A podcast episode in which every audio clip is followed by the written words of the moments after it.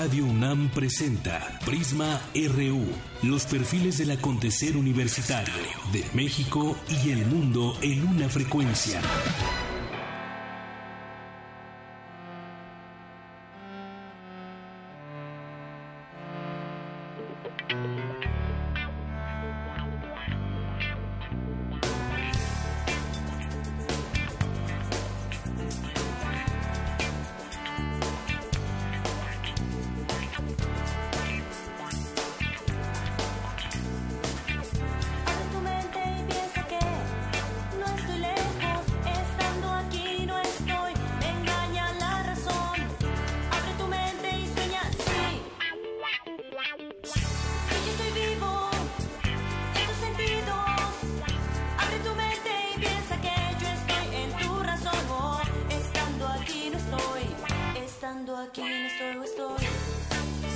Tal? Muy buenas tardes. Qué gusto que nos acompañen hoy en este miércoles 8 de marzo, Día Internacional de la Mujer tenemos que festejar, tenemos que reflexionar. Yo creo que hay parte de ello que podemos platicar con todas ustedes y todos ustedes que nos escuchan en este día.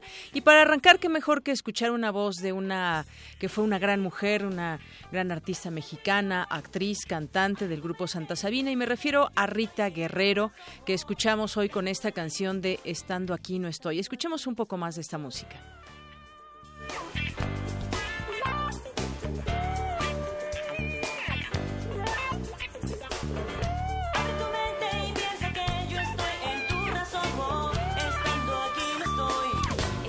Aquí no estoy, estoy. Estoy aquí o no estoy, no sé si bueno, y para mayor precisión, aquí Néstor nos dice que es el segundo álbum que se llama Símbolos. Así empezamos hoy y gracias por seguir con nosotros en esta frecuencia del 96.1 de FM Radio UNAM. Hoy que es miércoles y todos los miércoles, como ustedes saben, tenemos nuestra mesa de análisis y de, y de debate. Hoy platicaremos sobre el tema de las mujeres, cifras, eh, cómo podemos entender los problemas que hoy aquejan en el mundo y en México también, los problemas de las mujeres, muchas veces el tema de la inclusión, el tema de género, lo trataremos de ver desde distintas perspectivas y aquí tendremos, por supuesto, una académica para hablar de este tema y también algunas estudiantes que nos acompañarán aquí en la cabina. Y otros temas que también tocaremos los universitarios, como todos los días que aquí les platicamos y somos un monitor de lo más importante que sucede en el campus universitario, en los distintos campus universitarios de la UNAM.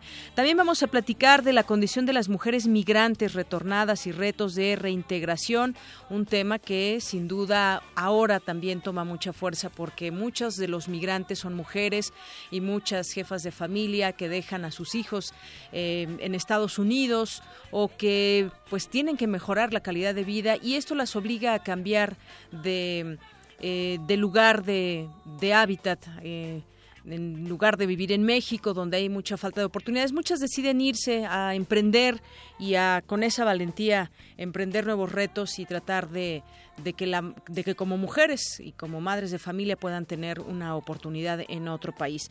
De esto le platicaremos también un poco. Por supuesto tendremos nuestra sección eh, internacional, cultura, deportes y también estaremos platicando sobre los micromachismos. Tenemos por ahí una información. ¿Saben qué son los micromachismos?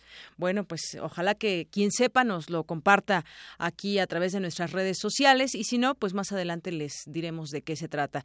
Bueno, pues yo soy de Yanira Morán y, le agradezco mucho que nos esté sintonizando hoy miércoles y nos vamos directamente a la información de hoy. Portada RU.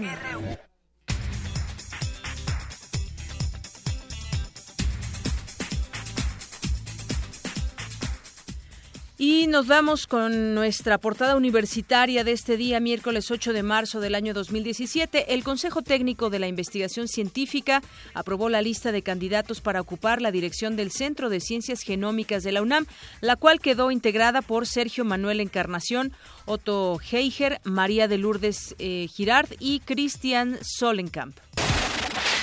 Jorge Enrique Linares Salgado fue designado como nuevo director de la Facultad de Filosofía y Letras de la UNAM para el periodo 2017-2021. ¿Sabes qué es un micromachismo? La maestra en Psicología Social de la UNAM, Gloria Careaga, nos explicará y a continuación mi compañera Ruth Salazar nos tiene un avance de esta información. Ruth. Deyanira, buenas tardes. Los micromachismos en ocasiones son tan sutiles que pueden pasar desapercibidos. Más adelante, la información. Y hoy en nuestra portada nacional, el titular del Ejecutivo reiteró su compromiso por impulsar la paridad de género en México. Y bueno, pues también veremos muchas veces lo que se queda en un discurso, más allá de generar esa situación de igualdad o ese tema de igualdad a todos niveles. Por su parte, el secretario de Gobernación, Miguel Ángel Osorio Chong, dijo que es indispensable generar mayores condiciones de igualdad entre mujeres y hombres. Llamó a ser visible el machismo y castigar el acoso laboral y sexual. El secretario de Hacienda, José Antonio Mid, dijo que la reunión con el titular del Tesoro de Estados Unidos, Steven Mnuchin, le dio tranquilidad, pues las autoridades de ese país se han dado cuenta de la importancia del diálogo y cooperación con México. La candidata de Morena a la gubernatura del Estado de México, Delfina Gómez, dijo estar dispuesta a hacer campaña con la mitad del presupuesto aprobado por el Instituto Electoral Mexiquense. El Comité Ejecutivo Nacional del PRD aprobó la remoción de Miguel Barbosa como coordinador de esa bancada en el Senado. Lo sustituirá en el cargo Dolores Padierna. En ese sentido, la presidenta nacional del PRD, Alejandra Barrales, anunció la separación de nueve de sus integrantes, por lo que solo trece siguen activos.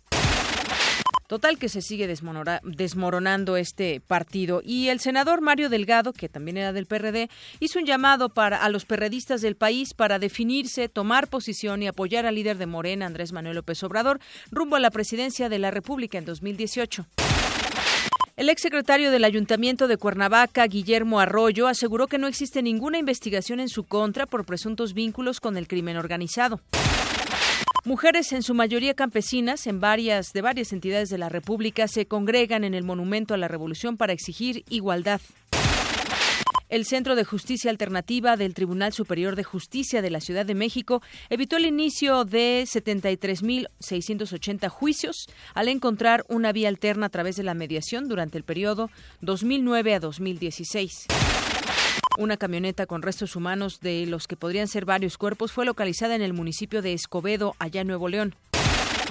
Hoy en nuestra portada de Economía y Finanzas, en el cuarto trimestre del año pasado, el índice global de productividad laboral de la economía, con base en horas trabajadas, aumentó 1.01% con respecto al tercer trimestre, indican cifras del INEGI.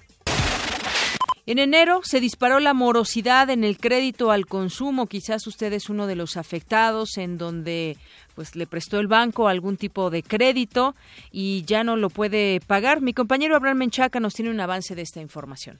Así es, Deyanira, buenas tardes.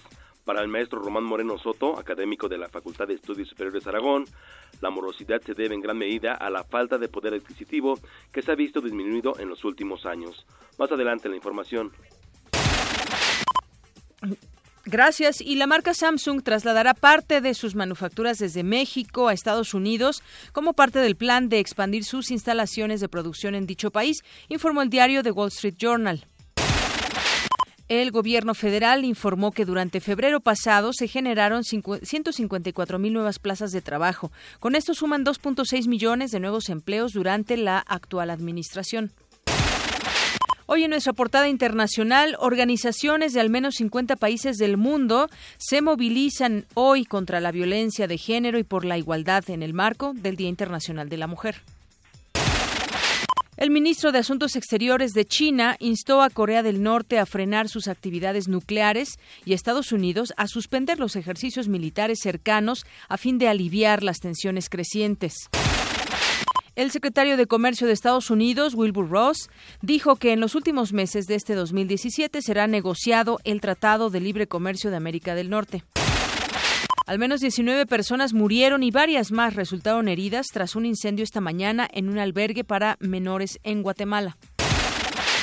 Y aquí nos acompaña Eric Morales, que nos tiene un avance de lo que tendrá detalle más adelante aquí en Prisma RU en materia internacional. Adelante, Eric. ¿Qué tal, Deyanira? Buenas tardes. Hoy les presentaré un reportaje sobre los feminicidios en América Latina. Hay cifras alarmantes. Además, en el mundo solo hay 16 presidentas o mandatarias. Todos los detalles más adelante. Gracias, Eric. Y nos vamos ahora al avance informativo en materia deportiva con Isaí Morales. ¿Qué tal, Isaí? Buenas tardes. Muy buenas tardes, Deyanira. Hoy hablaremos con César Santoyo y Lorena, quienes son integrantes del equipo de waterpolo de la UNAM. Todos los detalles más adelante. Gracias. Campus RU.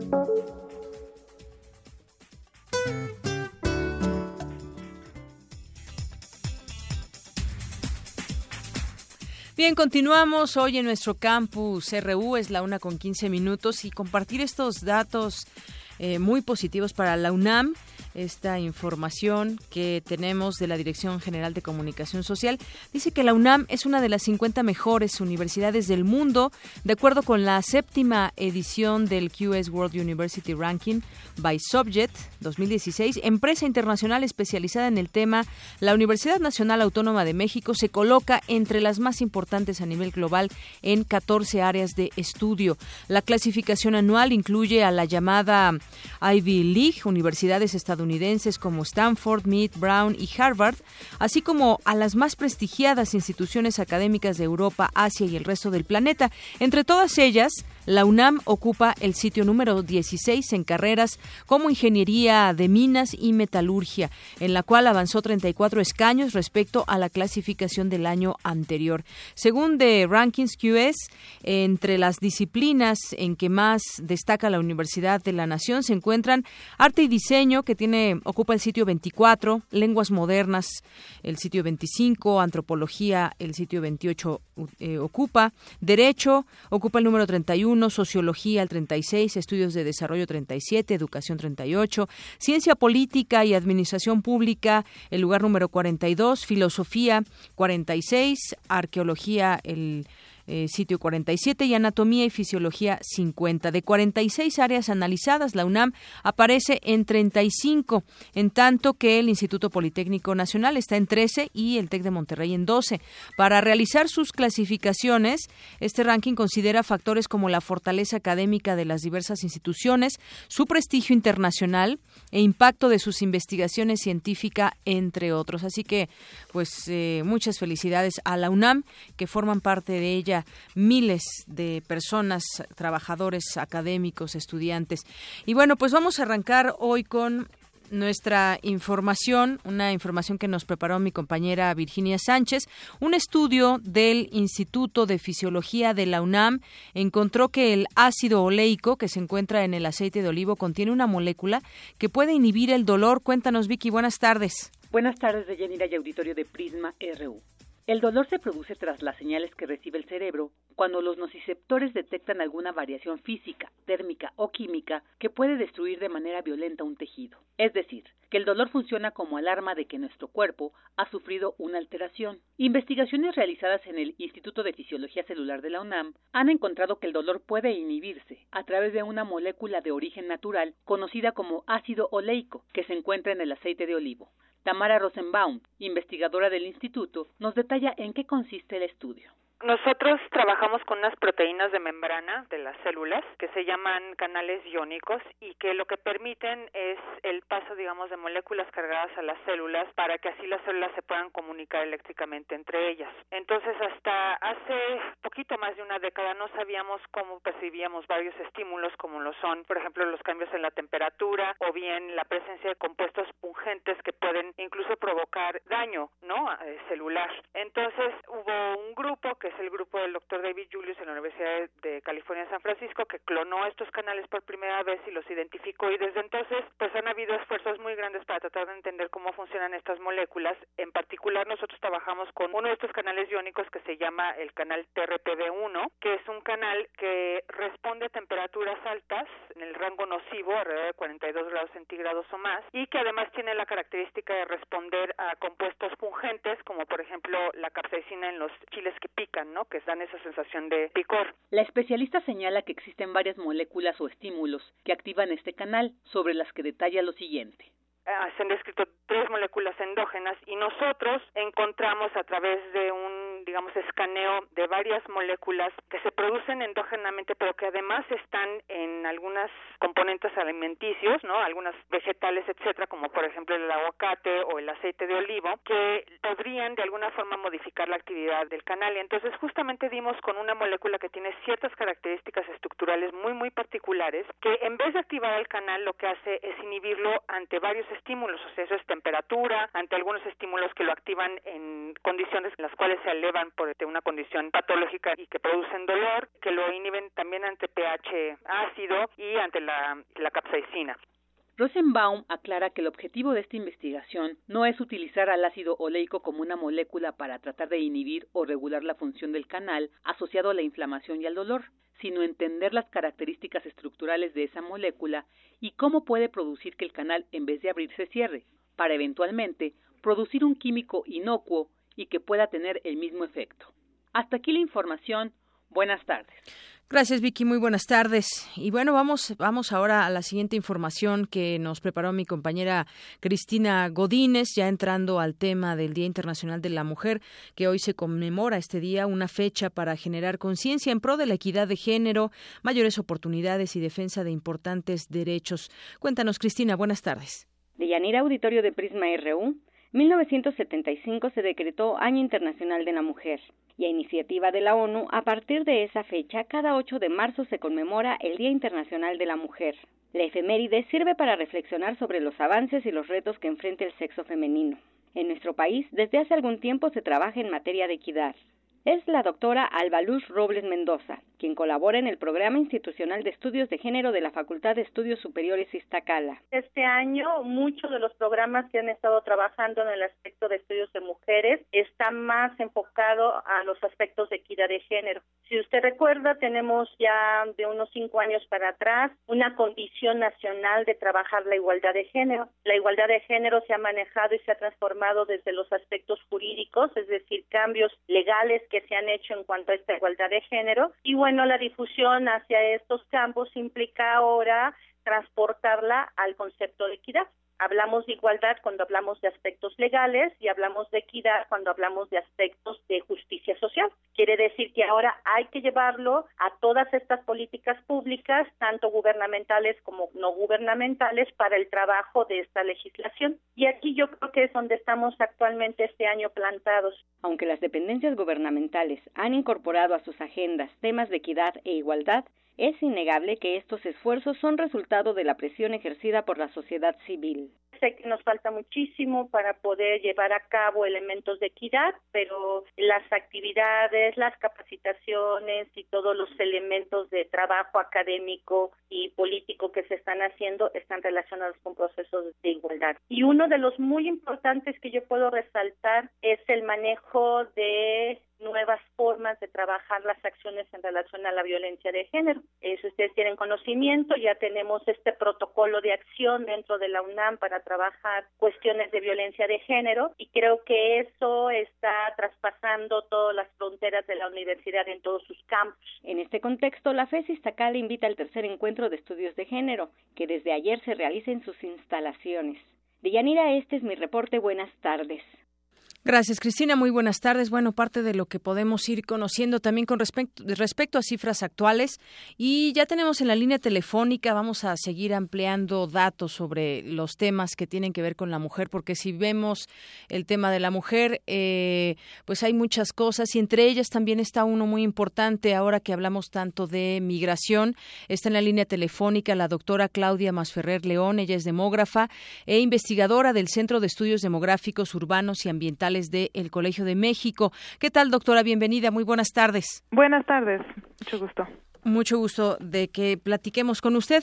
Bueno, yo decía, hay muchos problemas, muchas ópticas desde las cuales podemos ver la problemática que enfrentan hoy en día las mujeres en el mundo y, en México, pero hay un tema que también nos interesa mucho platicar y de eso usted nos puede platicar bastante bien, la condición de las mujeres migrantes retornadas y retos de la reintegración, es decir, desde que una mujer sale de su comunidad, de su país de origen, a qué se enfrenta y cuáles son esas cifras que tenemos que conocer para tratar primero de visualizar este problema y después quizás pues ofrecer también por parte de, los gobiernos, de las autoridades y de nosotros mismos soluciones a ese tipo de problemas. Pónganos en contexto sobre la mujer y la migración.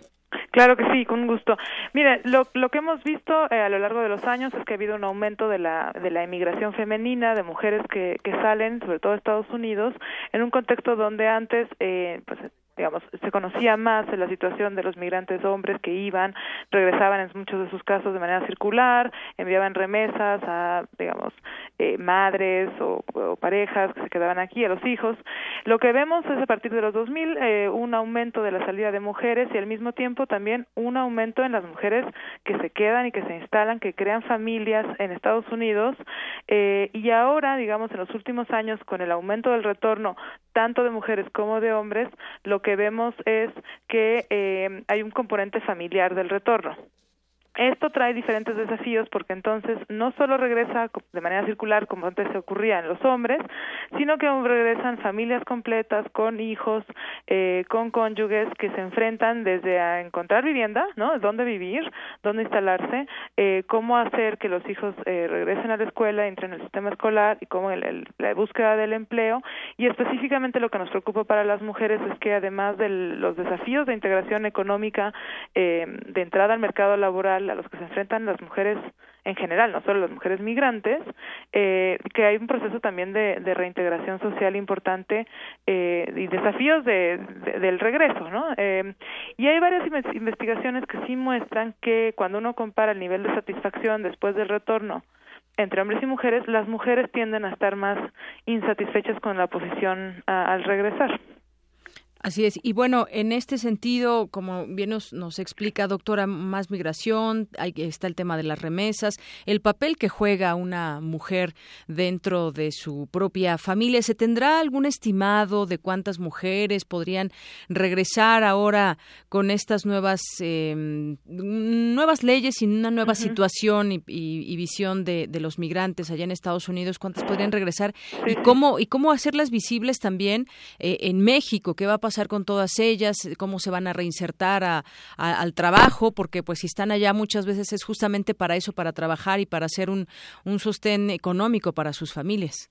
Sí, eh, digamos, habría dos cosas que puntualizar. Una es que eh, el aumento del retorno desde el desde el año desde el año 2010, digamos que vivimos un pico, un, número muy alto de retornados, eh, incluye a mm, individuos, eh, tanto de, deportados como retornados por la crisis económica y la recesión financiera en Estados Unidos, como por, digamos, este acompañamiento a otros miembros que sí son retornados o deportados, ¿no?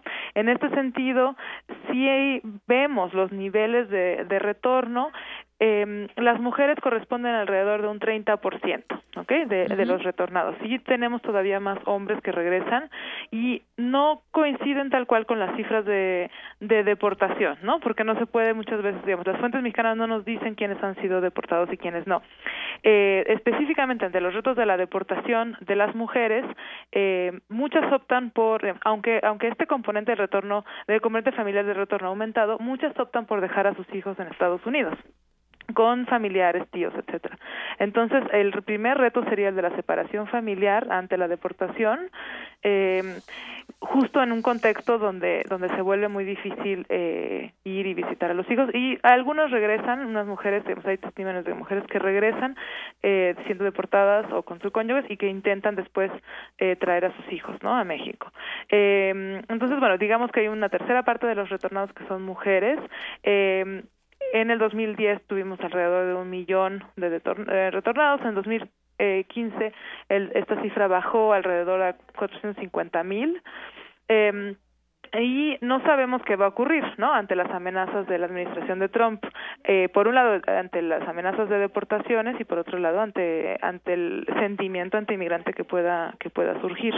Eh, pero sí pensamos que México tiene la obligación de también pensar cómo eh, reintegrar a estos a estos retornados, eh, algunos que han sido deportados que van a tener necesidades específicas, ¿no? Legales incluso, pero también a, a socialmente, económicamente pensando, por ejemplo, en que eh, se debe cambiar un poco la narrativa para que no se criminalice a estas personas que regresan, ¿no? Eh, siguiendo las tendencias de Estados Unidos a, pensar que todos los mexicanos son criminales o personas sujetas a deportación. Así es, doctora. Y hay otra situación que, pues, a últimas fechas hemos estado escuchando y que tiene que ver con, pues, la, la propuesta del gobierno de Estados Unidos de que se separen en este tránsito cuando vayan a ser deportados o cuando haya eh, este paso eh, de familias, que se separen a los niños de sus madres o, padres migrantes.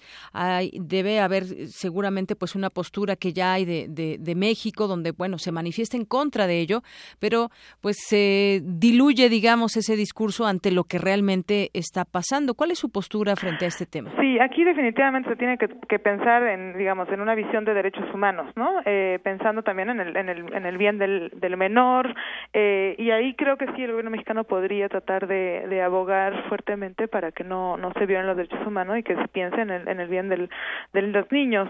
Eh, en ese sentido, desgraciadamente también, eh, resultan difíciles, ¿no? En las, las negociaciones con tantos temas abiertos, eh, pero sí yo resaltaría que que, que tendríamos que, que tomar una posición el gobierno mexicano justamente no este eh, en una base de derechos humanos. Así es, porque también, bueno, se habla de, de eh, en ese tema del regreso, de cómo los van a reinsertar, no solamente a, las mujeres, también a los hombres. Hay programas que ya comenzaron en los estados, pero pues hablando también de este tema de derechos humanos cuando separan a los niños de, de sus madres, pero también pensar en cómo es que, que las que se van a reinsertar a una vida eh, laboral y sobre todo quién da seguimiento a todos estos casos de, de, de migrantes, ¿no? Que regresan de Estados Unidos a México.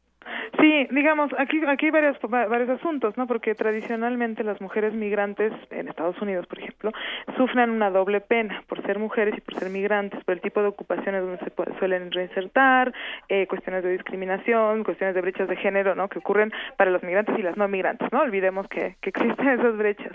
Entonces, eh, el, el, el, dilema es aquí cómo generar estos programas que para que no ocurra lo mismo, ¿no? Para que no haya una penalización por ser mujer, por ser migrante retornado pensando además que eh, los connacionales que se van a Estados Unidos adquieren habilidades y calificaciones que pueden ser eh, importantes de transferir en, en, México, que podrían incluso proveer de cierto tipo de grado de desarrollo, ¿no? Eh, y las mujeres sí se ha visto, hay estudios cualitativos que muestran que las mujeres adquieren muchas de estas habilidades no solo por el conocimiento del inglés, sino por los tipos de trabajos que emplean en Estados Unidos, eh, en los que en los que se encuentran, que justo adquieren habilidades que serían importantes de, de, aprovechar, ¿no? Eh, pero si hay un, un mercado laboral mexicano eh, que no propicia esa esa transferencia de habilidades, pues sí nos vamos a ver en problemas, ¿no? Eh, entonces pues sí, es un poco complicada la situación.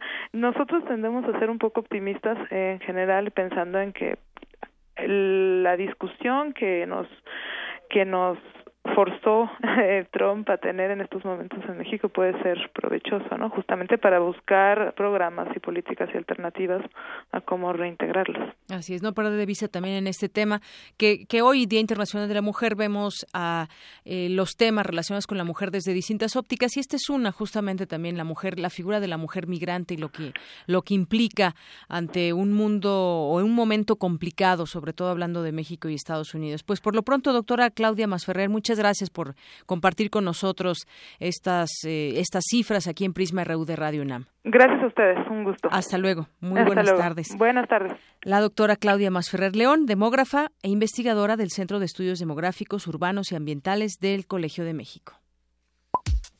Para nosotros, tu opinión es muy importante. Síguenos en Facebook como Prisma RU.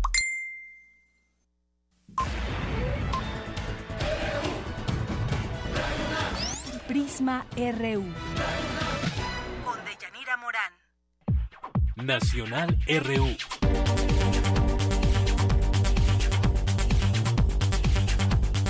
Bien, y en nuestras notas nacionales de este día, porque vamos a seguir retomando también ese tema de la mujer, pues hay algo que tiene que ver con la economía, tiene que ver también con pues pagar impuestos, por ejemplo, lo que le está están ordenando al SAT hacer pública lista de perdón a deudos fiscales y uno se pregunta a quiénes se les da el perdón fiscal, a quiénes no y por qué, porque muchas veces se les condona eh, pagar impuestos a grandes empresas y de pronto quienes ganan menos tienen que pagar forzosamente sus impuestos. ¿Cómo es que se da ello? Bueno, hoy se publica una información en torno al Servicio de Administración Tributaria, el SAT, que deberá ser pública toda la información sobre las condonaciones y cancelación de adeudos fiscales que ha otorgado entre los años 2007 y 2015. Esto lo determinó el Tribunal Colegiado de Circuito de la Ciudad de México, el Tribunal 16, tras un largo litigio de 18 meses.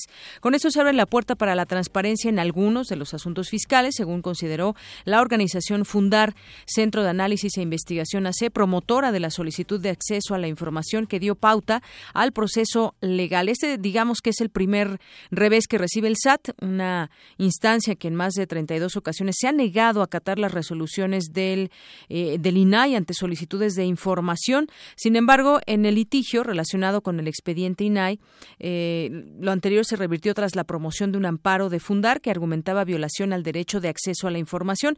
¿Por qué no nos podemos enterar de quiénes son esas empresas, esas personas a quienes se les perdonan adeudos fiscales?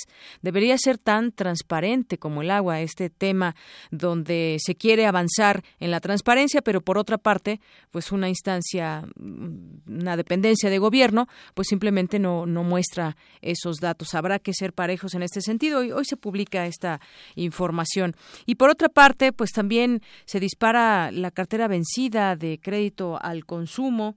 Eh, también esta información que en un, en un momento más le, le, daremos a conocer, porque en enero se disparó esta cartera de crédito vencido, tiene que ver con el consumo, los usuarios que piden algún préstamo. En este mes que pasó en enero de este año, pues ocupa su nivel más alto, un incremento que condicionó con el alza hasta de 22% en el precio de las gasolinas y el diésel y que pues bueno una inflación que superó el nivel máximo fijado. Se ha puesto a pensar usted cuando eh, pide un préstamo al banco o cuando le ofrecen un crédito porque a veces uno ni siquiera lo busca lo ofrecen los bancos y de, de pronto las tasas de interés suben y demás y hay mucho que que pues tendremos que hacer al respecto antes de adquirir uno de ellos, sobre todo cuando está la situación en el país en este momento donde justamente las tasas de interés eh, fluctúan, se mueven y entonces no tenemos una una una cifra estimada de manera completa o un interés fijo y otras cosas. Pero vamos a escuchar justamente esta información que preparó mi compañero Abraham Menchaca sobre el crédito vencido. Adelante, Abraham. ¿Qué tal, Deyanira? Buenas tardes. Durante el primer mes del año, el saldo de la cartera vencida entre los usuarios de préstamos al consumo llegó a 37 mil millones de pesos, cantidad que representó un incremento de 14.42% respecto del nivel registrado en el mismo mes de 2016 y la más alta desde 2014. El financiamiento de la banca al consumo incluye las tarjetas de crédito, los préstamos personales y garantizados por la nómina, así como por la compra de automóviles o de bienes de consumo duradero. Para el maestro Román Moreno Soto, académico de la Facultad de Estudios Superiores Aragón, la morosidad se debe en gran medida a la falta de poder adquisitivo que se ha visto disminuido en los últimos años. Los efectos del incremento de los precios de los energéticos, los incrementos y también la volatilidad que hay en el tipo de cambio y otros factores sí están incidiendo en el nivel de consumo de las clases populares, es decir, en los hogares mexicanos. Y entonces, pues estamos en una situación riesgosa porque si la gente ve reducido su poder de consumo y aunado de ello le incrementan el precio de la mayor parte de, los eh, bienes y servicios de la canasta básica, pues la gente tiene la, la posibilidad, comienza a tener problemas para poder pagar sus créditos y eso se ve reflejado en un incremento de la morosidad y por supuesto en un valor mucho más alto de la cartera de la cartera vencida de créditos al consumo. Deyanira, el investigador refirió que se debe poner especial atención a este tipo de problemáticas. Porque desde el punto de vista financiero estamos observando un riesgo bastante amplio en cuanto a que si la gente no tiene disposición de recursos para hacer sus consumos y que eso se ve reflejado en que no tiene recursos suficientes para poder pagar sus financiamientos y que esto, por otra parte, está generando que haya un incremento de las ganancias de los bancos, es de que tenemos un problema que hay que ponerle atención y debemos de plantear soluciones que sean eh, de alguna manera significativas para revertir este proceso. La Comisión Nacional Bancaria y de Valores informó que el conjunto de bancos que operan en el país obtuvo en enero utilidades por 14.500 millones de pesos, cifra 80.9% superior a la del mismo mes de 2016. Deyanira, la información que tengo. Buenas tardes. Gracias, Abraham. Muy buenas tardes. Bueno, pues ahí está el financiamiento de la banca al consumo que incluye tarjetas de crédito, préstamos personales garantizados por nómina, eh, la compra de automóviles, de bienes de consumo duradero y otras cosas que pues habrá que pensarlo más de dos veces antes de adquirir un crédito. Bueno, vámonos ahora a continuar con este tema de eh, las mujeres en este día. Ya tengo la línea telefónica a Marta Tagle, senadora de la República, independiente, feminista y activista. ¿Qué tal, Marta? Buenas tardes. ¿Qué tal? ¿Cómo estás? Muy buenas tardes. Con mucho gusto saludarte. Muchas gracias. Bueno, pues hoy se hizo un paro en alrededor de 50 países por el Día Internacional de la Mujer, eh, organizaciones civiles, feministas que se manifiestan hoy bajo la convocatoria del paro internacional que se efectúa eh, alrededor de estas 50 naciones, como menciono. Y en México también hay una protesta. Protestarán por la erradicación de los feminicidios, la legalización del derecho a interrumpir el embarazo de manera libre en todos los estados no solamente en algunos, en el desmantelamiento de redes de trata de personas, castigo a los cómplices en el gobierno. Pues, ¿qué decir hoy en este marco, senadora, desde pues una instancia tan importante como lo es el, el Senado? ¿Qué podemos decir hoy sobre las mujeres? Pues mire, es muy importante que en este Día Internacional de las Mujeres eh, nos hayamos sumado a este paro internacional con diferentes actividades que se están realizando durante el día y desde muy diversas expresiones, porque justamente el Día Internacional de la Mujer surge con la intención de reconocer y honrar a muchas mujeres que han abierto camino, que han hecho la posibilidad de que hoy estemos aquí gozando de derechos, pero también reconocer que a pesar de todo lo que se ha avanzado, siguen existiendo muchas condiciones de desigualdad y violencia hacia las mujeres que tienen que acabarse y que es una responsabilidad no solamente de una parte del gobierno o del legislativo o de las organizaciones atenderlo, sino es un asunto que como sociedad tenemos que cambiar nuestra percepción con respecto al tema. Por ejemplo, hemos insistido mucho en que este día no es para felicitarnos por ser mujeres, sino para reconocer que estamos haciendo mal desde nuestro propio ámbito de acción para que las mujeres no tengan las mismas oportunidades y si realmente estamos incluso teniendo una corresponsabilidad en las labores del hogar, trabajo doméstico, en, en el tema laboral, si se generan condiciones para que las mujeres puedan acudir al trabajo y tener condiciones laborales junto con sus compañeros varones y, y, en ese sentido las mismas oportunidades para acceder a los espacios directivos dentro de empresas o en el, en el ámbito público.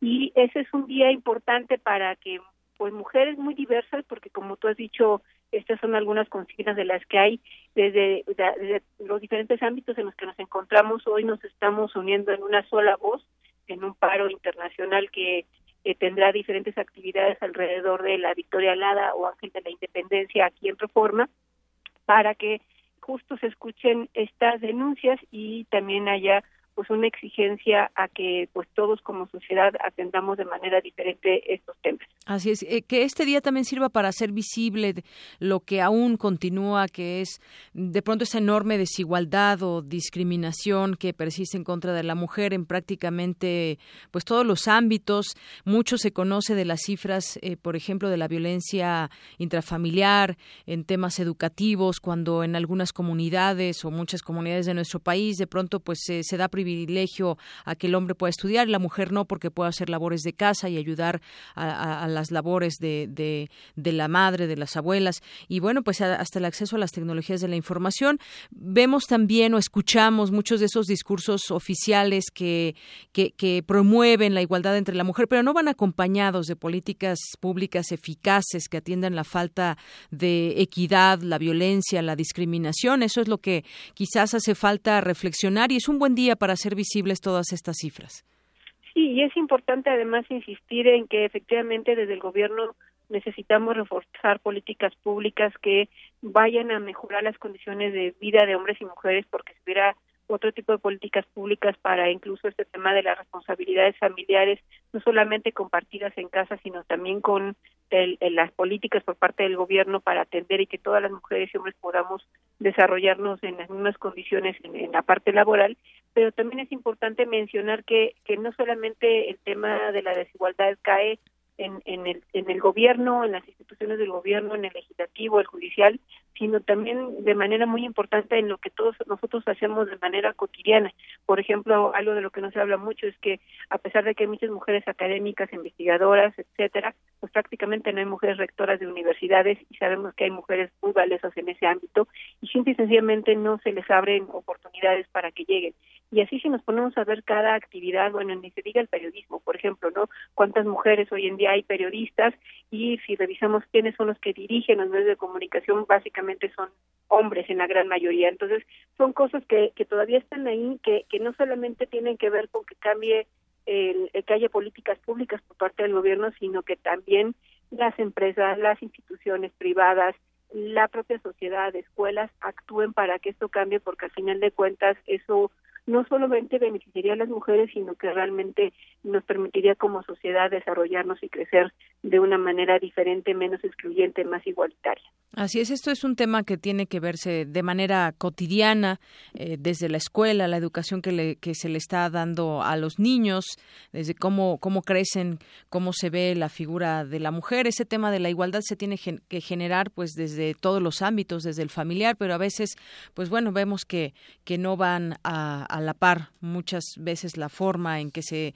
en que se educa y bueno más si vemos casos como el que ya se hizo famoso el Lord Prepa 10 y bueno yo creo que como él habrá aún hombres que piensan así y que piensan de esa manera y que llevan su misoginia y el machismo al extremo y bueno pues tenemos situaciones como esas. Tan solo tan solo un discurso puede ser tan dañino tan ofensivo como como ese y como muchos otros. Pero bueno que sean visibles esas cifras que seamos también muy responsables en, en, lanzar estos discursos, pero que vayan acompañados también de acciones y no solamente no solamente se festeja con amabilidad o no eh, al día a día, sino también con muchas otras cosas que deben ser cotidianas, que los hombres tendrán que muchos, no digo que todos, pero muchos tendrán que aprender, aprender a, hacer respetar todos esos derechos de las mujeres. Pues muchas gracias, senadora, por platicar con nosotros hoy aquí en Prisma de Radio UNAM. Te lo agradezco y nada más permíteme hacer una llamado más a la convocatoria a partir de las tres y media en el Ángel de la Independencia se estará haciendo una valla eh, que busca hacer un paro simbólico porque habrá banderas rojinegras y pues todas las mujeres que puedan sumarse sabemos que las actividades laborales no permiten a todas hacerlo eh, la sociedad civil, organizaciones feministas están convocando a este paro simbólico hoy a las tres y media de la tarde en el Ángel de la Independencia y más adelante una marcha. Me parece que en la medida en que, que seamos más y nuestra voz se escuche más fuerte, eh, haremos que realmente empiecen a cambiar las cosas. Ahí el llamado y ahí la invitación. Senadora, muchas gracias. Muchas gracias. Un abrazo. Buenas tardes. Marta Tagle, senadora de la República, independiente, feminista y activista. Prisma RU. Arte y cultura. Si Eva hubiera escrito el Génesis, ¿cómo sería la primera noche de amor del género humano? Eva hubiera puesto algunos puntos sobre las IES, quizá, digo yo, no sé, hubiera aclarado que ella no nació de ninguna costilla, que no conoció a ninguna serpiente, que no ofreció nunca ninguna manzana a nadie y que nadie le dijo que parirás con dolor y tu marido te dominará. Y que todo eso, diría Eva, no son más que calumnias que Adán contó a la prensa. A veces, tan ligera como un pez en el agua, me muevo entre las cosas feliz y alucinada, feliz de ser quien soy, solo una gran mirada, ojos de par en par y manos despojadas. Misterios Gozosos de Rosario Castellanos, escritora, poeta y narradora egresada de la Facultad de Filosofía y Letras de la UNAM. Considerada una de las escritoras más notables del siglo XX, fue una gran defensora de los derechos de la mujer y embajadora de México en Israel.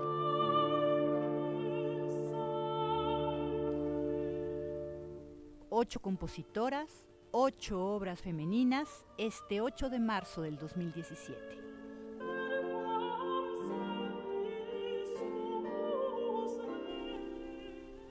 Bárbara Strozzi, 1619-1677, Italia, cantante y compositora.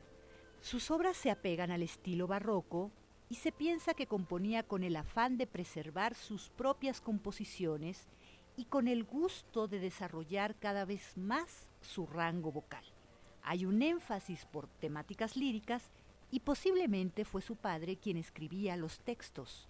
Publicó ocho volúmenes de cantatas, arias, madrigales y duetos. Escucharemos ahora Salve Sancta Caro, Peril Santísimo. Interpreta María Cristina Kier, soprano, y Cristina Plújar en el arpa triple y tiorba.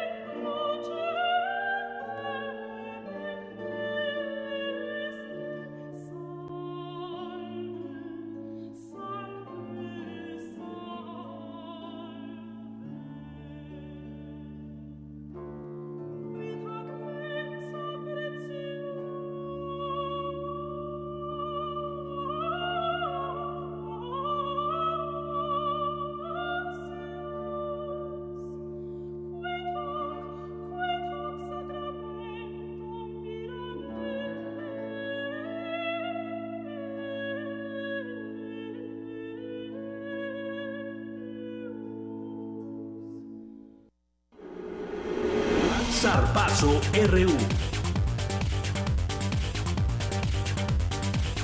Vámonos a los deportes con Isaí Morales, que hoy tiene invitados en cabina. ¿Qué tal, Isaí? ¿Qué tal, Deyanira? Y hoy este, les traemos, bueno, presentamos a nuestros invitados. César Santoyo, entrenador del equipo varonil de waterpolo de la UNAM, y Lorena Sánchez, integrante del equipo femenil de la misma disciplina de la UNAM. Muy buenas tardes, ¿cómo están? Bien, buenas tardes. Buenas tardes. Pues este vamos a platicar un poquito sobre el Campeonato Nacional de Waterpolo que se va eh, a realizar en las instalaciones de la UNAM, si mal no estoy informado. Sí, es una competencia en la categoría sub-22 en la rama varonil y femenil.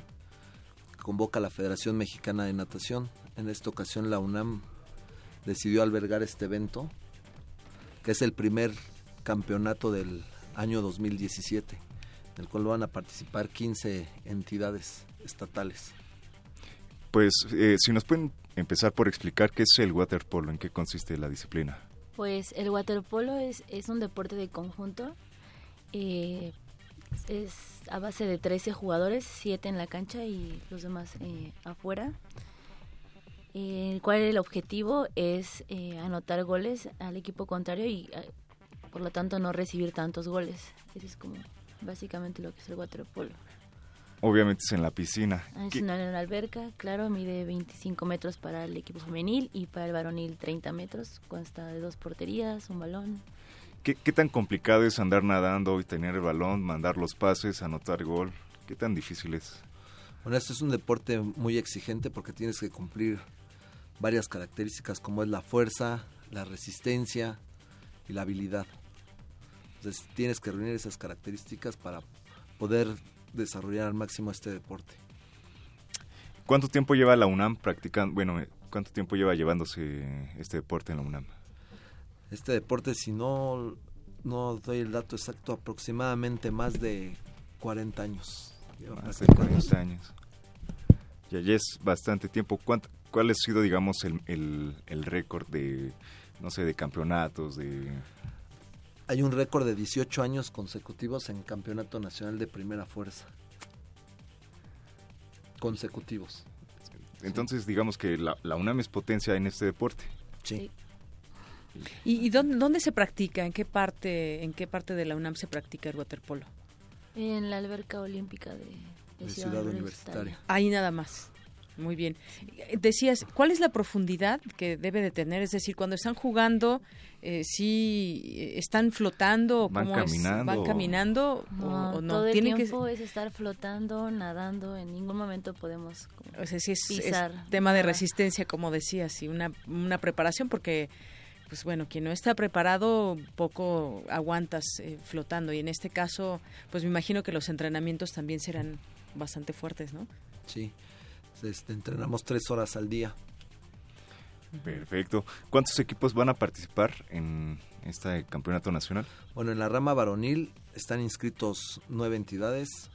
Es Jalisco, Ciudad de México, Nuevo León, Sonora, Guanajuato, Baja California Norte, está el equipo de la UNAM y Sonora lo mencioné. Sí. Uh -huh. El Estado de México.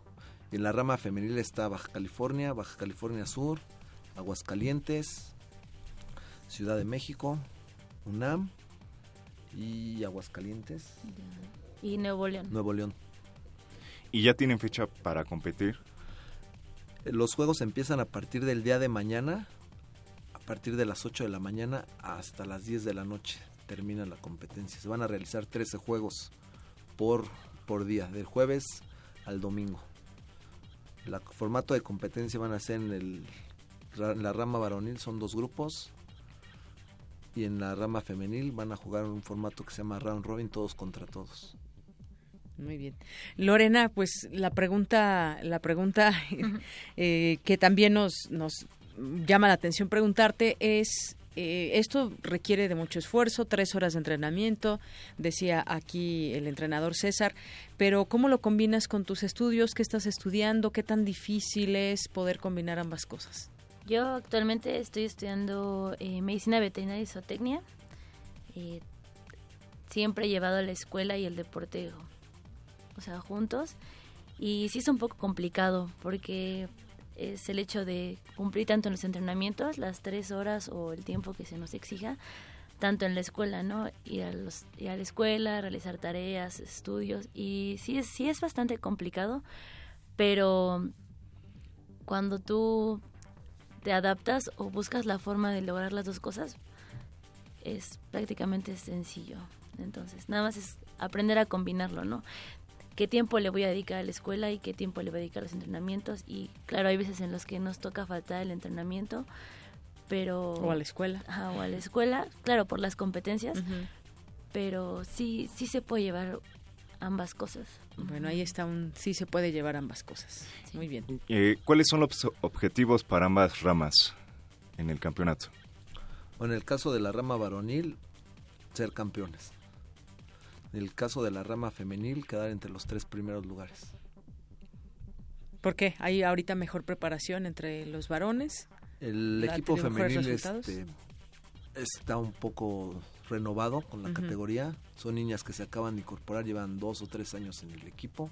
Y en el caso de la rama varonil ya son jugadores que tienen ocho o nueve años y algunos son de selección, han estado en selección nacional. O sea que tiene mucho futuro la selección femenil porque apenas van empezando y posiblemente lleguen a esos buenos lugares. Sí, inclusive el equipo femenil en la UNAM realmente es lleva pocos años. Lorena fue de las primeras alumnas que se incorporaron al equipo femenil. Muy bien. Ya para terminar, para los interesados en esta disciplina, ¿qué es lo que deben hacer? Pues este, entrar a la página del www.deporteunam.mx. Ahí vienen los requisitos, tramitar su credencial de la alberca, ser este estudiantes universitarios. Que les guste el agua, que, les, guste, nadar. que sepan nadar. Inclusive tenemos categorías muy pequeñas, pueden empezar desde los 10 años. ¿Cuáles son las categorías? Tenemos 13 años y menores, 16 y menores, 18 y menores y 19 y mayores, en ambas ramas. Muy bien. Bueno, pues ahí está para quien nos escucha y les interese y quieran combinar un poco, siento yo que de fútbol con el nado y demás, pues ahí está este deporte que bien cumple estas eh, objetivos, estas cualidades. Eh, pues muchísimas gracias por acompañarnos, les deseamos muchísimo éxito en este campeonato nacional y ojalá puedan eh, obtener los resultados esperados. Claro que sí, muchas gracias y ahí los esperamos, esperamos venir pronto a darles buenas noticias del campeonato. Claro que sí. Gracias, Lorena. Muchísimas gracias. gracias. Gracias, hasta luego. De Yanira la información. Gracias, Isaí. Buenas tardes.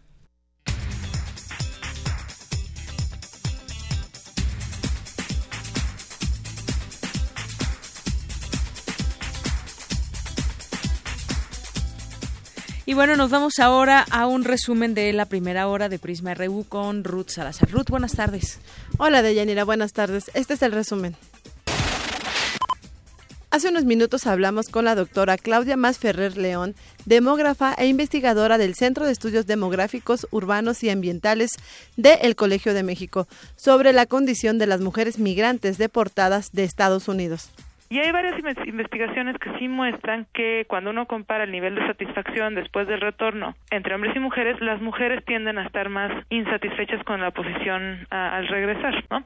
En este sentido, sí vemos los niveles de, de retorno las mujeres corresponden alrededor de un 30%, ¿ok? De, de los retornados. Sí tenemos todavía más hombres que regresan y no coinciden tal cual con las cifras de, de deportación, ¿no? Porque no se puede muchas veces, digamos, las fuentes mexicanas no nos dicen quiénes han sido deportados y quiénes no. Muchas optan por dejar a sus hijos en Estados Unidos, con familiares, tíos, etcétera. Entonces, el primer reto sería el de la separación familiar ante la deportación. En otro tema, la senadora Marta Tagle habló sobre el paro nacional de mujeres por la igualdad y contra la violencia de género. Y es importante además insistir en que efectivamente desde el gobierno necesitamos reforzar políticas públicas que vayan a mejorar las condiciones de vida de hombres y mujeres porque si hubiera otro tipo de políticas públicas para incluso este tema de las responsabilidades familiares no solamente compartidas en casa, sino también con las políticas por parte del gobierno para atender y que todas las mujeres y hombres podamos desarrollarnos en las mismas condiciones en, la parte laboral, pero también es importante mencionar que, que no solamente el tema de la desigualdad cae en, en, el, en el gobierno, en las instituciones del gobierno, en el legislativo, el judicial, sino también de manera muy importante en lo que todos nosotros hacemos de manera cotidiana. Quédense con nosotros. En la segunda hora de Prisma RU, como cada miércoles, tendremos nuestra mesa de análisis universitaria. El tema de hoy es el empoderamiento de la mujer. Hasta aquí el resumen de Yanira. Buenas tardes. Gracias, Ruth. Muy buenas tardes. Mientras tanto, vamos a hacer una pausa. Regresamos con más información aquí en Prisma RU. El rito comienza en el escenario. Los sonidos emergen, deambulan por el recinto, se cuelan en los oídos y estremecen los sentidos. Festival Intersección. Los encuentros sonoros de Radio UNAM. Todos los viernes a las 21 horas en vivo desde la sala Julián Carrillo. Escúchalos a través del 96.1 de FM, www.radiounam.unam.mx o ven a Adolfo Prieto 133 Colonia del Valle, cerca del Metrobús Amores. La entrada es libre. Los capitalinos creen en lo que ven. En la construcción del nuevo aeropuerto de México que me da chamba. Se han creado más de 70 mil empleos y cuando entre en operación generará 45 mil más. En la construcción de la nueva autopista Urbana Sur. Que reduce el tiempo de traslado entre México y Cuernavaca hasta 45 minutos. En el tren México-Toluca, que ya casi es una realidad. Que conecta a dos grandes zonas urbanas de México. Los capitalinos también ven los resultados del PRI. PRI, Ciudad de México. El siglo XVI, conocido como Cinquecento, es un heredero del humanismo que funda la estética de lo extraordinario y nunca es menos clásico que cuando piensa que es clásico. Te invitamos a participar en Invocación del Último Renacimiento, el Renacimiento Insólito. Curso a cargo de Otto Cázares, vasto recorrido por el manierismo italiano y el Renacimiento francés todos los sábados de marzo, de las 11 a las 14 horas. Adolfo Prieto, 133, Colonia del Valle, cerca del Metrobús Amores. Mayores informes al 56 23 32 72 y 73. Radio UNAM. Continúa abierta la magna exposición Francisco de Goya, único y eterno, en el Museo Nacional de San Carlos. La muestra está conformada por más de 125 piezas, entre óleos y grabados tanto de Francisco de Goya como de autores contemporáneos y otros relacionados con su obra, nacionales e internacionales. Francisco de Goya, único y eterno, Museo Nacional de San Carlos, Avenida Puente de Alvarado número 50, Colonia Tabacalera, Ciudad de México. Primer movimiento, un espacio de reflexión y análisis. Escucha a Luisa Iglesias y Juana Inés de esa. De 7 a 10, muy tempranito, siempre en Radio Te invito a ser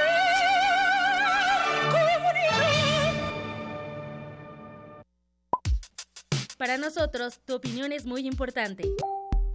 Síguenos en Facebook como Prisma RU.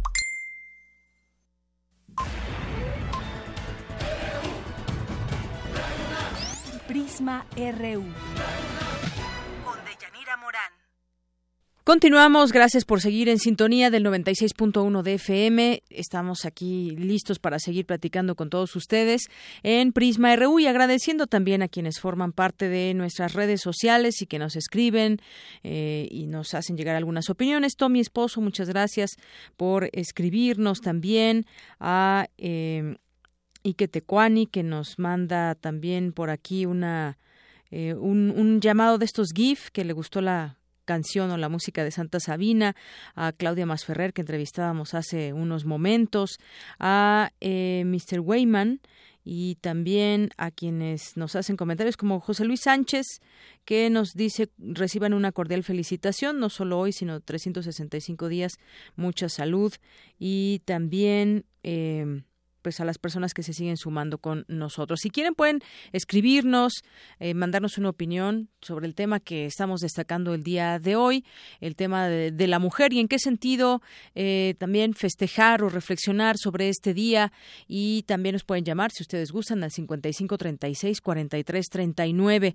Vamos a continuar con nuestra información en este día y tiene que ver con información nacional. Ayer y habíamos dado seguimiento a lo que está sucediendo en un partido pues importante o al parecer era importante, no sabemos qué está pasando al interior de él, pero como que se ve un desmoronamiento amarillo ahí dentro del PRD. Ayer le quitan pues eh, a Barbosa, a Miguel Barbosa la coordinación en el Senado. Hay que recordar que él se expresó a favor de López Obrador eh, dentro del PRD y bueno, pues apoyando a un candidato, a un no, no es candidato todavía, tiene todas esas intenciones y no digo que es candidato porque todavía no lo permiten los tiempos del Pero pues tuvo mucha crítica dentro de su propio partido y por mayoría calificada el Comité Ejecutivo Nacional del PRD removió de la coordinación del Sol Azteca en el Senado de la República y suspendió sus derechos partidarios al senador Luis Miguel Barbosa Huerta, señalado por por conductas graves al apoyar directamente al presidente de Morena, López Obrador. No tendrá derechos de manera temporal como militante perredista y por ende también Morena. Y mientras tanto siguen perdiendo tiempo los perredistas en elegir, en tratar de ver quién será su abanderado para el Estado de México, competencia que al parecer, según hasta el día de hoy revelan encuestas y el sentir popular, pues la llevan todas de perder. Así que mientras ellos se siguen haciendo bolas en otros partidos, pues van apretando el paso ya de cara a lo que serán el arranque de sus de sus campañas electorales. Y bueno, el tope de gastos de campaña que se usarán en la elección del Estado de México significa, esta es una cifra interesante, significa el 85% de lo que se designa a una elección presidencial. Imagínense, una elección presidencial que es a nivel nacional, eh, pues es muy grande eh, la partida que le dan a los partidos políticos. Bueno, pues casi es como lo que le van a dar a los candidatos en el Estado de México. Es un elevado tope de gastos de campaña para los próximos comicios de gobernador en el Estado de México, fijado en 285.5 millones de pesos, que representa, así como lo escuchan, 85% de lo que se estableció para la elección presidencial de 2012, que fue de 336 millones de pesos. Pues una cifra que llama la atención, es muy elevada, es muy elevada y seguramente se lo gastarán. Ya hay quienes dicen que es demasiado de los propios partidos contendientes en el Estado de México, pero bueno, y hablando de dinero, Gasta 8 millones de pesos con prestanombres y me refiero a la nota que publica hoy Reforma a Karime Macías Tubilla, esposa del exgobernador prófugo de la justicia Javier Duarte, que gastó con solo una tarjeta de crédito 8 millones de pesos en ropa, artículos y hoteles de lujo. Tuvo en sus manos una tarjeta adicional eh, cuyo titular Moisés Mansur Cisneros eh, se le acusa de lavador de dinero y coacusado de, de, Duarte. Estados de cuenta obtenidos por este diario reportan que en el periodo de diciembre de 2010 a enero de 2012 firmó compras por 511.740 dólares en Estados Unidos, entonces equivalentes a unos 7 millones de pesos, además de un millón 27 mil pesos en México, 7 mil 100 reales brasileños o 51 mil pesos en una joyería de Sao Paulo. Bueno, pues que es que a juzgar de lo que ella dice merecer según lo que trascendió en un supuesto diario, pues merece abundancia. ¿De dónde viene esta abundancia? ¿De su trabajo o del dinero público? bueno, obviamente es dinero público que se gastaron o malgastaron y la situación de Veracruz, pues ahí está, se puede constatar un, Estado que prefirió cambiar de partido, pero que bueno, no sabemos cómo le vaya ahora con su nuevo gobernador. Y en otros temas, invade Estados Unidos 432 kilómetros de la frontera.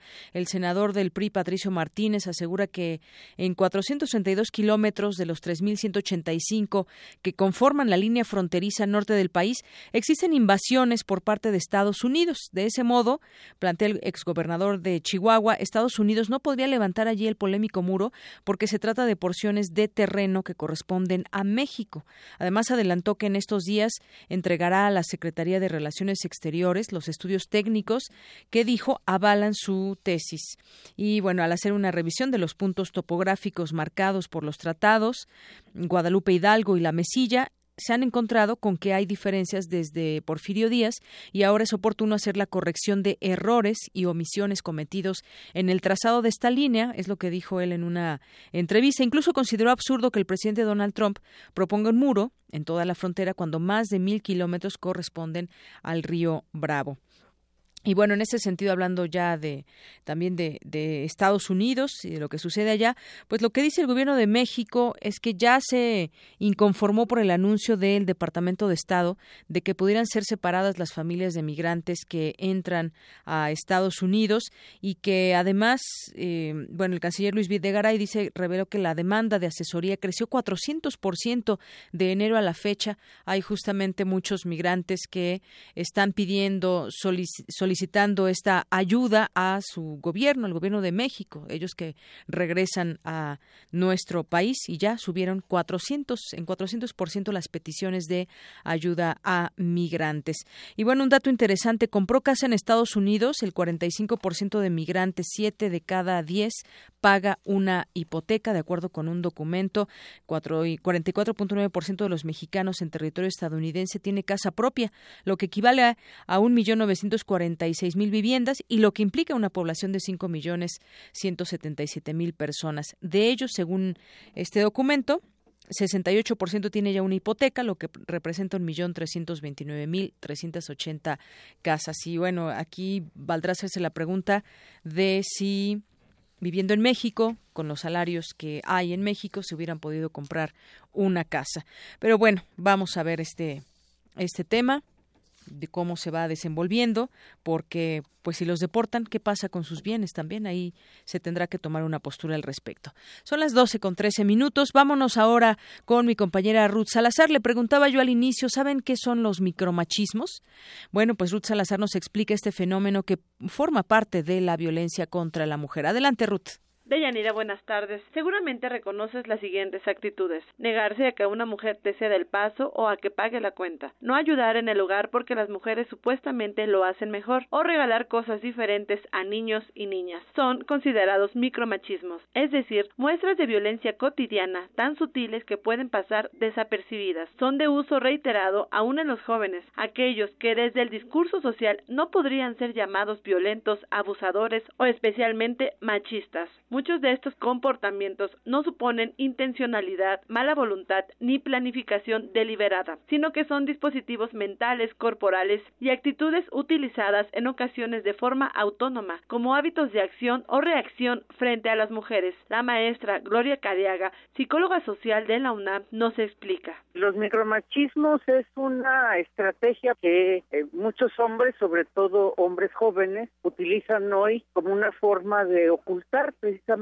su machismo. Es decir, desafortunadamente en nuestra sociedad no hemos logrado el cambio cultural necesario hacia la igualdad que realmente rompa con estas relaciones inequitativas entre hombres y mujeres. En las relaciones sociales del día a día existen numerosos ejemplos de micromachismos, los cuales se ven replicados en el trabajo, la escuela y el hogar. De acuerdo con la especialista, en ocasiones son tan sutiles que es complicado identificarlos socialmente ser macho ya no es un comportamiento socialmente aceptable, pero como no hay todavía una construcción nueva, pues se ha venido derivando en nuevas formas de dominación que tienen que ver con el, una representación de lo que es ser un hombre progresista, cercano a, a los derechos de las mujeres, pero que ejecuta nuevas formas de dominación en el área laboral, las prácticas micromachistas más comunes son el uso continuado del lenguaje machista, ignorar o devaluar a las mujeres en reuniones o la justificación de la ausencia de mujeres en puestos directivos cuando una mujer trata de develar esta forma de ser machista, pues se le considera exagerada, se, le critique mucho más porque pues está justo, vamos a decir, lo que el feminismo hace o las propuestas feministas, los señalamientos feministas, pues incomodan porque están deconstruyendo, están cuestionando precisamente el sistema. Nos hacen sentir incómodos porque se deja ver estas formas de discriminación cotidianas con las que convivimos. Las principales consecuencias de los micromachismos son sentimiento de incapacidad, impotencia o derrota, con un deterioro de la autoestima, disminución del poder y limitación de la libertad. Para erradicar progresivamente los micromachismos es necesario que hombres y mujeres trabajen en la desactivación de los micromachismos y se habitúen a reconocerlos para motivar cambios hacia la apertura igualitaria. De Yanira la información. Buenas tardes. Debate RU.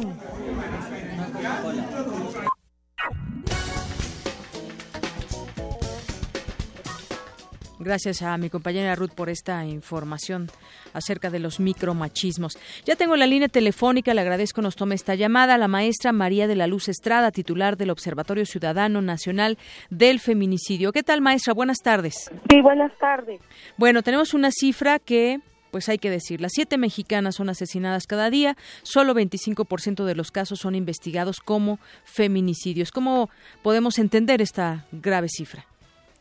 Pues mira, primero que sí, que hoy 8 de marzo, Día Internacional de la Mujer, pues es para ponernos a analizar, a pensar de lo que hemos avanzado en el tema de la igualdad y los derechos de las mujeres, porque es un grave, es un retroceso. O sea, mientras las mujeres sigan siendo asesinadas, los avances que tengamos en materia de política, en materia económica, que las mujeres sí hemos avanzado, se merma con una situación tan tan terrible que a diario se asesinen a las mujeres por la condición de ser mujeres. Es decir, tú no puedes, a mí me cuesta tanto trabajo ver o pensar que una mujer la asesinen porque no evitó una violación y la acaban matando, o, la, o sea, por ser sometida, por someterlas, por dominarlas, este, se toman el derecho de privarla de la vida de maneras terribles como estamos encontrando los cuerpos de las mujeres.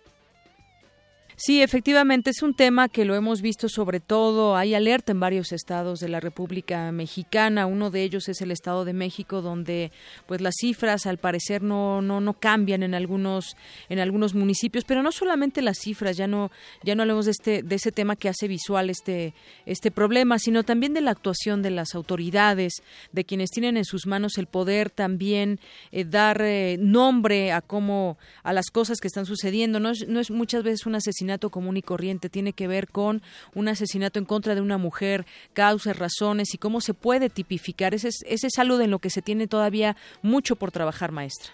Sí, mire, estamos trabajando porque las autoridades ya se creó un tipo penal para acreditar las razones de género cuando estás puedas diferenciar de un homicidio a un feminicidio, ¿no? Para que puedas caracterizar cuál es esta eh, discriminación que se plasma como son violentados y asesinados los hijos de las mujeres.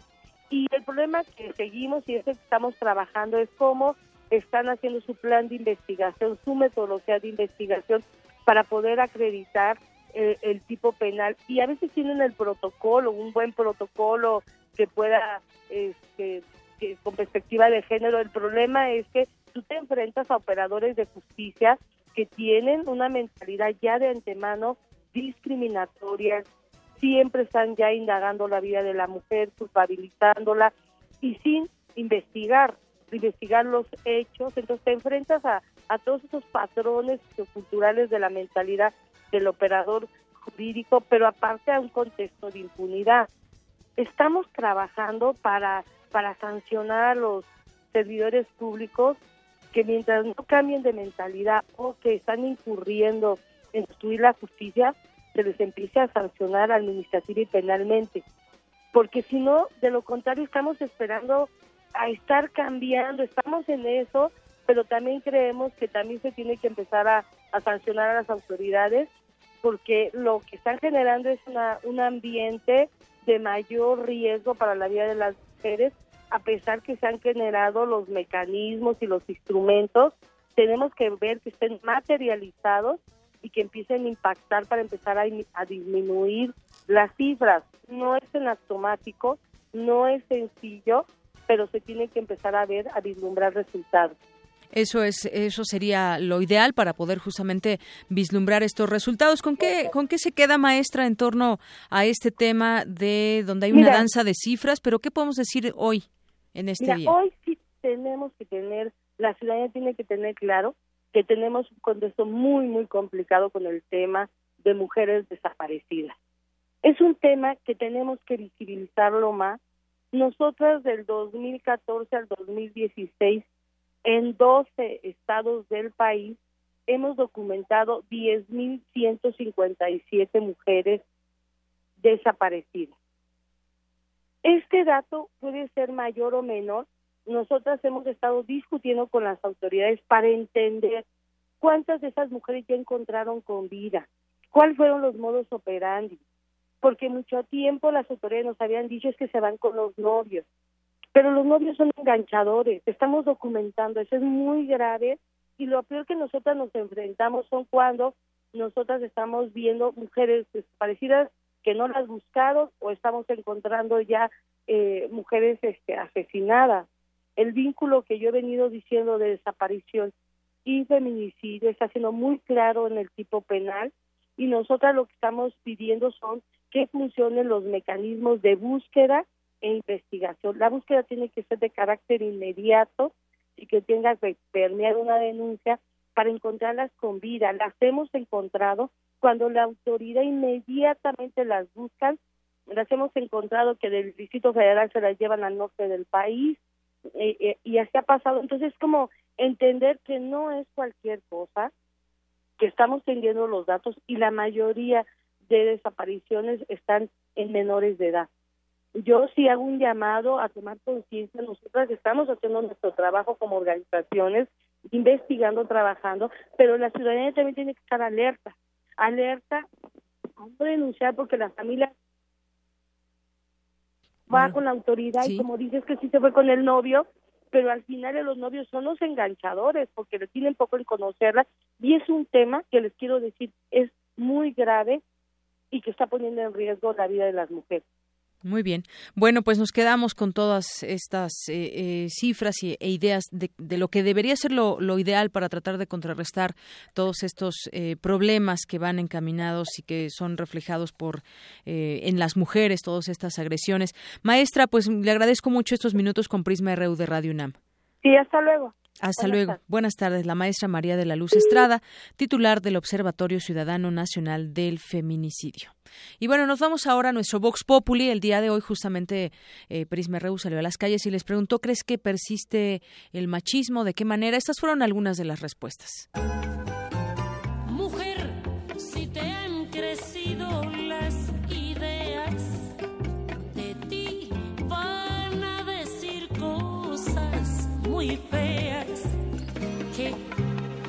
Pues sí, yo creo que sí persiste.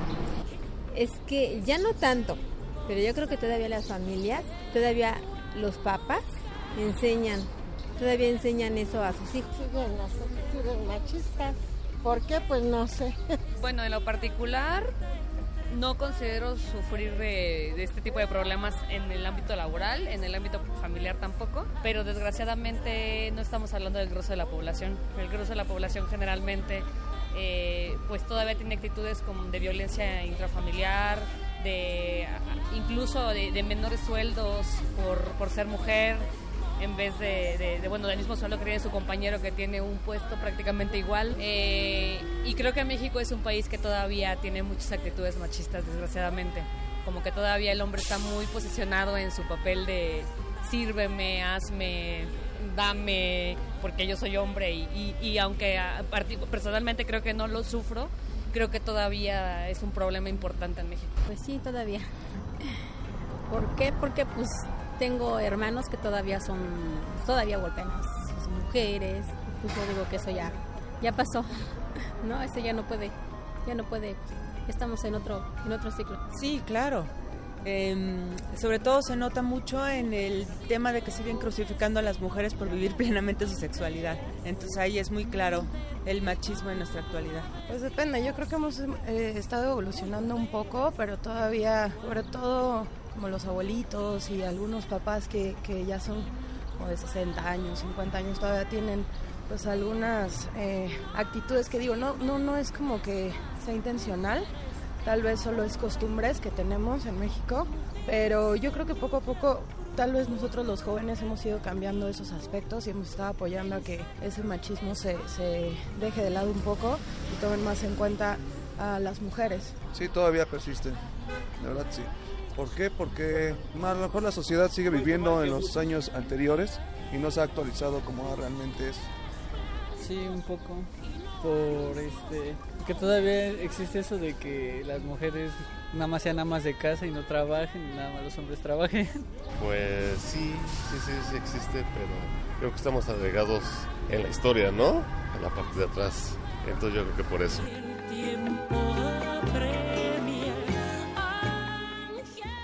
Bueno, pues ahí está, creo que todos coinciden. No hubo ninguna respuesta que dijera que no prevalece o que no persiste el machismo. Es una realidad que tenemos hoy en día en nuestro país, en el mundo. Pero hoy vamos a hablar del de, tema que tiene que ver con México y las mujeres. Y para ampliar y continuar con esta mesa de discusión, de análisis, de debate, ya están aquí con nosotros Alondra Juárez Muñoz, estudiante de octavo semestre de la carrera de Ciencias Políticas y Administración Pública de la FES Acatlán, de la UNAM, por supuesto. Alondra, bienvenida. Muchas gracias. Bueno, antes que nada, sí. quiero agradecerte el espacio. que ah, nos has dado. Muchas, gracias. Gracias a ti por venir. Y Michelle Papadakis Barradas, estudiante del sexto semestre de la Facultad de Economía de la UNAM. Bienvenida, Michelle. Gracias. Agradezco sobre todo la invitación y la oportunidad de, de hablar de este tipo de temas tan importantes en un foro como Radio UNAM. Muchas gracias. Y bueno, pues vamos a ir a ir hablando de, de este tema, muchas cosas que tienen que ver con el Día Internacional de la Mujer. Eh, hoy, como ustedes saben, en casi 50 países se está llevando a cabo un paro eh, de labores, eh, sobre todo para, para hacer visible esa figura de la mujer y lo que conlleva en sus puestos de trabajo, en lo cotidiano, en su casa, en todos lados. Y bueno, partimos también de pues ese tema de las cifras que nos, nos hacen mucho daño con todos los días lo que está pasando con la mujer en México. ¿Cómo empezamos a ver este, este tema y que sobre todo pues viene a nosotros la palabra, por ejemplo, de feminicidio? Y es un día en que yo decía al inicio, ¿hay que festejar o hay que reflexionar? ¿Con quién empezamos? ¿Alondra? Bueno, antes que nada, pues muchas gracias por la apertura de este espacio que se nos brinda a todos los estudiantes, en el cual pues nos permiten opinar y analizar sobre temas relevantes de nuestro país y en el mundo. Y pues en este caso estamos hablando sobre el empoderamiento femenino, tema con el cual la verdad me siento sumamente cómoda y también me siento entusiasmada. Eh, en el mundo pues no hay, más bien no hay nada que disfrute más en el mundo que ser mujer. La verdad, yo es como le comento a mis papás, yo no pude haber nacido hombre, a mí me encanta ser mujer. Y pues por este día nos sirve para recordar el esfuerzo también en conjunto de tantas y tantas mujeres que no se quedaron calladas, que alzaron la voz, que fueron valientes y pues que han marcado nuestra historia, ¿no? En el 2000, en el 2002, en México un grupo de mujeres emprende pues una travesía en el desierto de Chihuahua rumbo a la ciudad Juárez reclamando la justicia para las 268 mujeres que fueron asesinadas en, en 1993 en esa localidad, ¿no? Entonces también yo soy, soy oriunda del Estado de México y, y es impactante las cifras también que, que ahorita pues somos el, de los primeros lugares en feminicidios en el Estado de México. Esto me hace pensar demasiado en es odio a la mujer, por qué, qué, qué está sucediendo, ¿no? ¿Qué, qué está pasando que, que la verdad es, es, es, alarmante? O sea, uno ya no puede salir a la escuela, hacer sus actividades normales. Es más, tan solo te critican el simple hecho de cómo vas vestida y de si es, es real lo que tú estás buscando, que te agredan sexualmente desde dónde, desde dónde debemos de partir en, en este tema, ¿no? Así es, gracias Alondra. Y bueno, sí, muchas cosas, hablando del empoderamiento de la mujer, cómo, cómo se ha logrado también eh, eh, este tipo de, de, escaños y de situaciones que se hable de ello porque si nos vamos muchos años atrás pues las mujeres ni siquiera podían ni siquiera podían votar en México luego entonces pues se empieza todo un movimiento también eh, que se ha llamado feminismo y empiezan a, ser no solamente visibles, sino a ganar esos espacios que, pues, en, uno se remite, ¿y por qué teníamos que ser diferentes o por qué nos tenían que ver diferentes a los hombres? ¿Por qué nuestra opinión tiene menos valor o tenía menos valor con el tema solamente, por ejemplo, de elegir a los gobernantes? ¿Por qué solamente los hombres podían tener la voz cantante de decir, de decidir, no solamente en ellos, sino en la casa y en muchas otras cosas? ¿Cómo abordar este tema, Michelle? Bueno, justamente como, como comentaba Londra, eh, yo soy de Ciudad Juárez, entonces me tocó muy de cerca los feminismos, los feminicidios, perdón. Y considero que hablar de la igualdad de género y el empoderamiento de la mujer es un asunto meramente de justicia, es un asunto de derechos humanos y hay que entender que una verdadera democracia está basada en el cumplimiento de estos derechos humanos. Por eso es importante en un día como hoy reflexionar en qué punto del camino estamos, ¿no? Eh, claro, como mencionas, ya no, en este momento ya no estamos pidiendo eh, derecho a voto, pero teníamos que ser esas sufragistas que iniciaron un movimiento para alcanzar la emancipación de la mujer. Y digo, es muy importante compararnos con, con, organismos, ¿no? Eh, la ONU tiene como tema central que para el 2030 logremos un, eh, un, un, un, mundo 50-50, ¿no? Pero por otra parte, la, la, Organización Internacional del Trabajo habla que, que para 13 años eh, disminuir la desigualdad es, pues es muy difícil, ¿no? Prácticamente imposible. Y por eso creo que hablar de la desigualdad o, o, la lucha por la igualdad puede ser un gran discurso, pero si no logramos plasmarlo en la realidad, pues no, no nos va a ayudar de nada, ¿no? Y de igual manera que es, es, es un trabajo en conjunto. Así es, un trabajo en conjunto y que justamente hablabas de, esos discursos que escuchamos hoy y en otros momentos donde la mujer y demás, pero que no se, no se sigue, o sea, no se refleja en, en la realidad. Y bueno, hablar también un poco, hace rato que escuchábamos nuestro Vox Populi, decía por ahí una mujer que muchas veces tiene que ver la edad, que la gente mayor es la que tiene esa idea del machismo y demás, pero ¿es realmente la edad o, más bien es un tema de educación, de cómo se nos educa desde casa, las mismas muchas veces mujeres que llevan a, las hijas por otro camino diferente al de los hombres, tú vete a trabajar tú y tú te quedas en casa, tú no puedes estudiar, si necesita dinero, pues bueno, el, el que estudie tú te quedas en casa, ese tipo de cosas, ¿cómo, pues cómo en lo cotidiano terminar con eso? Incluso en, en muchos espacios laborales se sigue dando ese tema de eh, del, machismo, por ejemplo. Hace rato escuchábamos también una información sobre los micromachismos. No es de que el hombre pues diga eh, grandes cosas o, muchas un discurso en torno en contra de la mujer, pero con esos pequeños comentarios de pronto pues se sigue se sigue prevaleciendo en el tema del machismo. Alondra, ¿cómo ves? Pues muchos de los problemas actuales apenas estaba, estaba leyendo y la verdad es que me impactó, es que del, del total de población en el mundo, solamente el 60% de las niñas pueden ir a la escuela.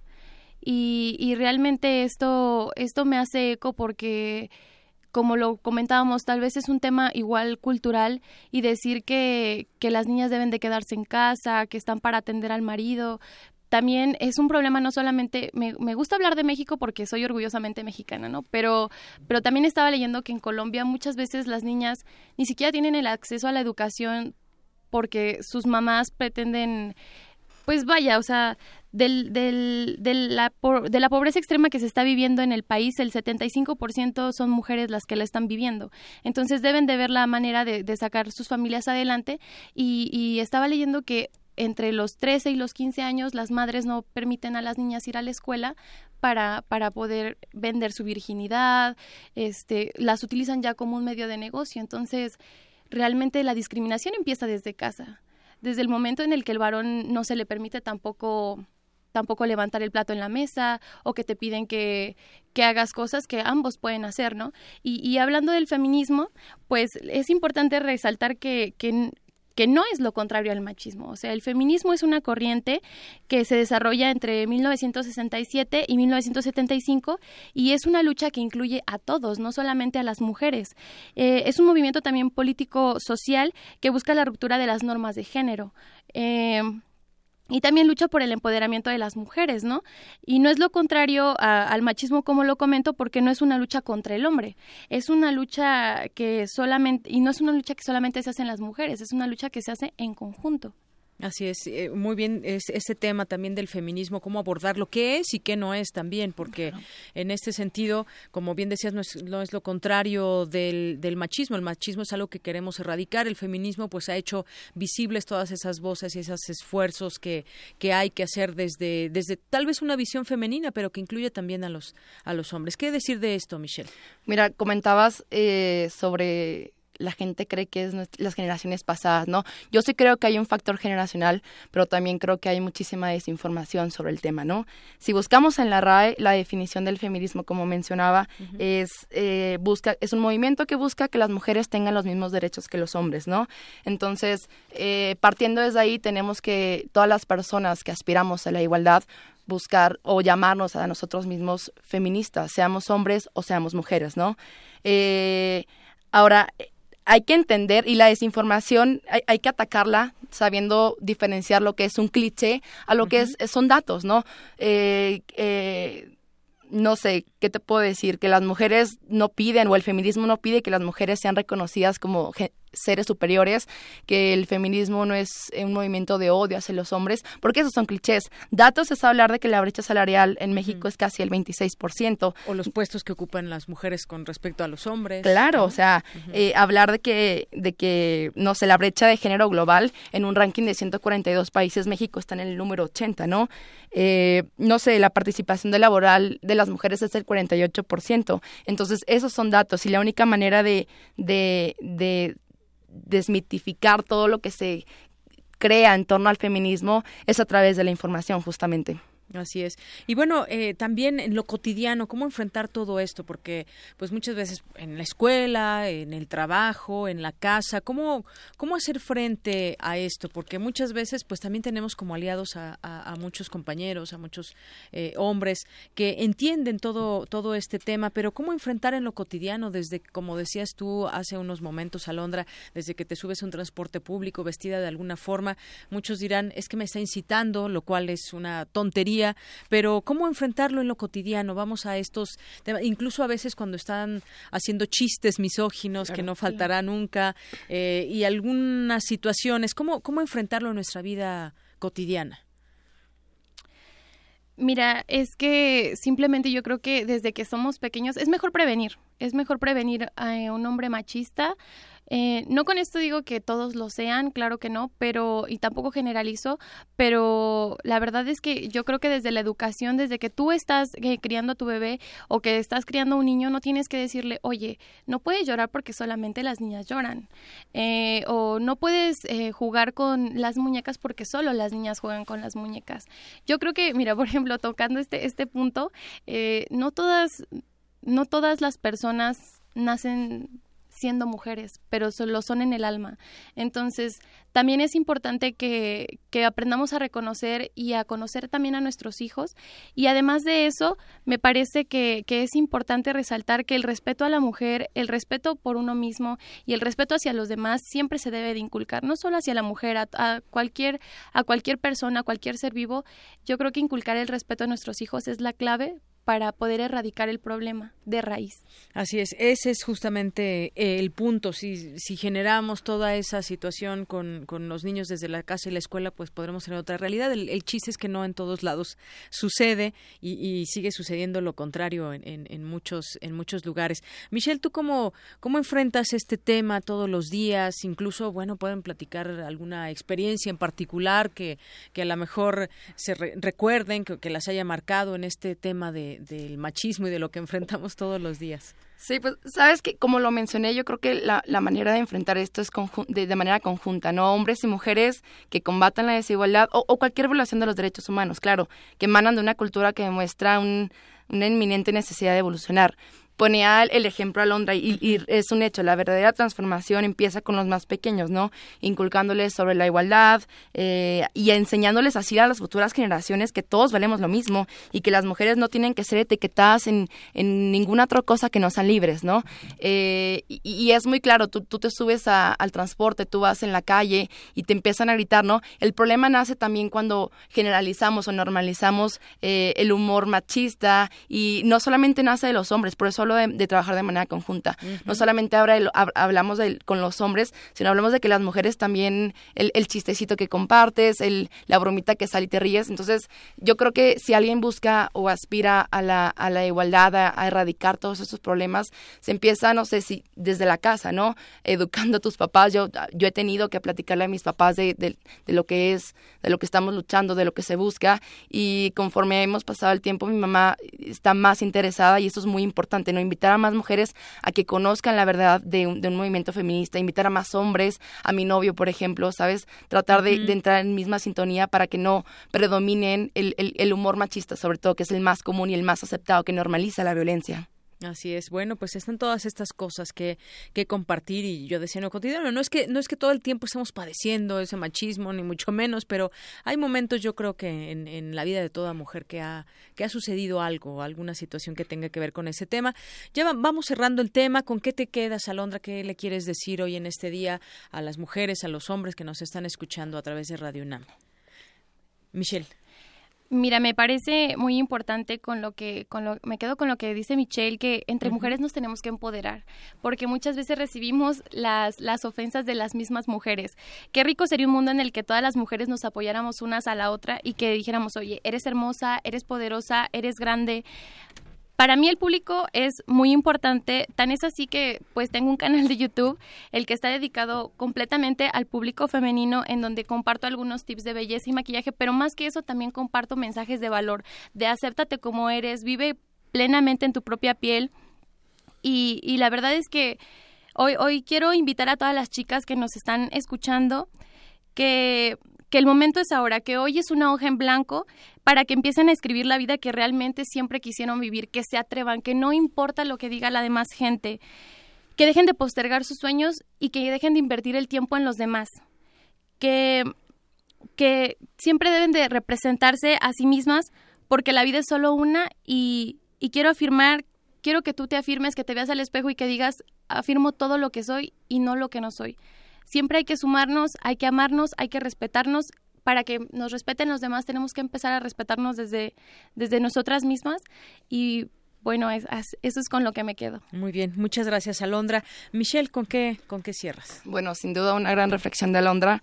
Eh, a manera de conclusión, como lo mencioné, pues eh, que nos informemos. Exhorto a todas las personas que nos escuchan a que estemos informados de lo que es y no es el feminismo y que empecemos a entender que la transformación empieza ya, o sea, esto ya empezó, las cosas no pueden seguir como estaban, no podemos seguir pensando que podemos vivir con, con, con, tremenda desigualdad y sobre todo si hay una mujer escuchándome en este momento, pues pedirte que alces la voz ante las injusticias, ¿no? Y sobre todo que no dejes que, que nadie cuarte tu libertad o ponga límites a tus sueños, porque no tienes que ser nadie más más que tú. Muy bien, pues muchas gracias Michelle, muchas gracias Alondra. Gracias. Miren, nos gracias. llegó esta llamada que quiero compartir también con ustedes. Nos llamó Ricardo Valderas y nos dice si una dama quiere arreglarse tiene todo el derecho de verse guapa, lo que piensen los, y lo ponen entre comillas, machines, las telarañas que tengan en la cabeza ya les corresponde a ellos arreglarlas. Bueno, pues muchas gracias de verdad por habernos acompañado en este día. Alondra Juárez Muñoz, estudiante de octavo semestre de la carrera de Ciencias Políticas y Administración, Ciencia Política y Administración Pública de la FESA Catlán y Michelle Papadakis Barradas, estudiante del sexto semestre en la Facultad de Economía de la UNAM. Gracias por venir. Gracias. Gracias. Para nosotros, tu opinión es muy importante. Síguenos en Facebook como Prisma RU.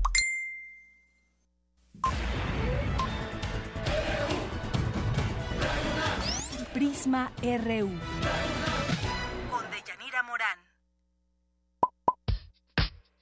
Queremos conocer tu opinión. Síguenos en Twitter como arroba PrismaRU. Queremos escuchar tu voz. Nuestro teléfono en cabina es 55 36 43 39. Global RU. Eric, en materia internacional, Eric Morales, buenas tardes, adelante. ¿Qué tal, Deyanira? Muy buenas tardes. Nos vamos con la información internacional porque este miércoles cientos de miles de mujeres se sumaron a un paro internacional. Mujeres de más de 50 naciones alrededor del mundo se manifestaron en las calles con los lemas Woman Strike o Mujeres en, en huelga. El objeto de estas movilizaciones fue rechazar el machismo, el sexismo, la desigualdad de género, la brecha salarial y los feminicidios. Según la Organización de las Naciones Unidas, el 35% de las mujeres de todo el mundo ha sufrido violencia física o sexual en algún momento de su vida. En ese sentido, uno de los temas que está en la agenda pública es el de los feminicidios, ya que América Latina es una de las regiones más peligrosas para ser mujer. Vamos a escuchar el siguiente reportaje que les preparé.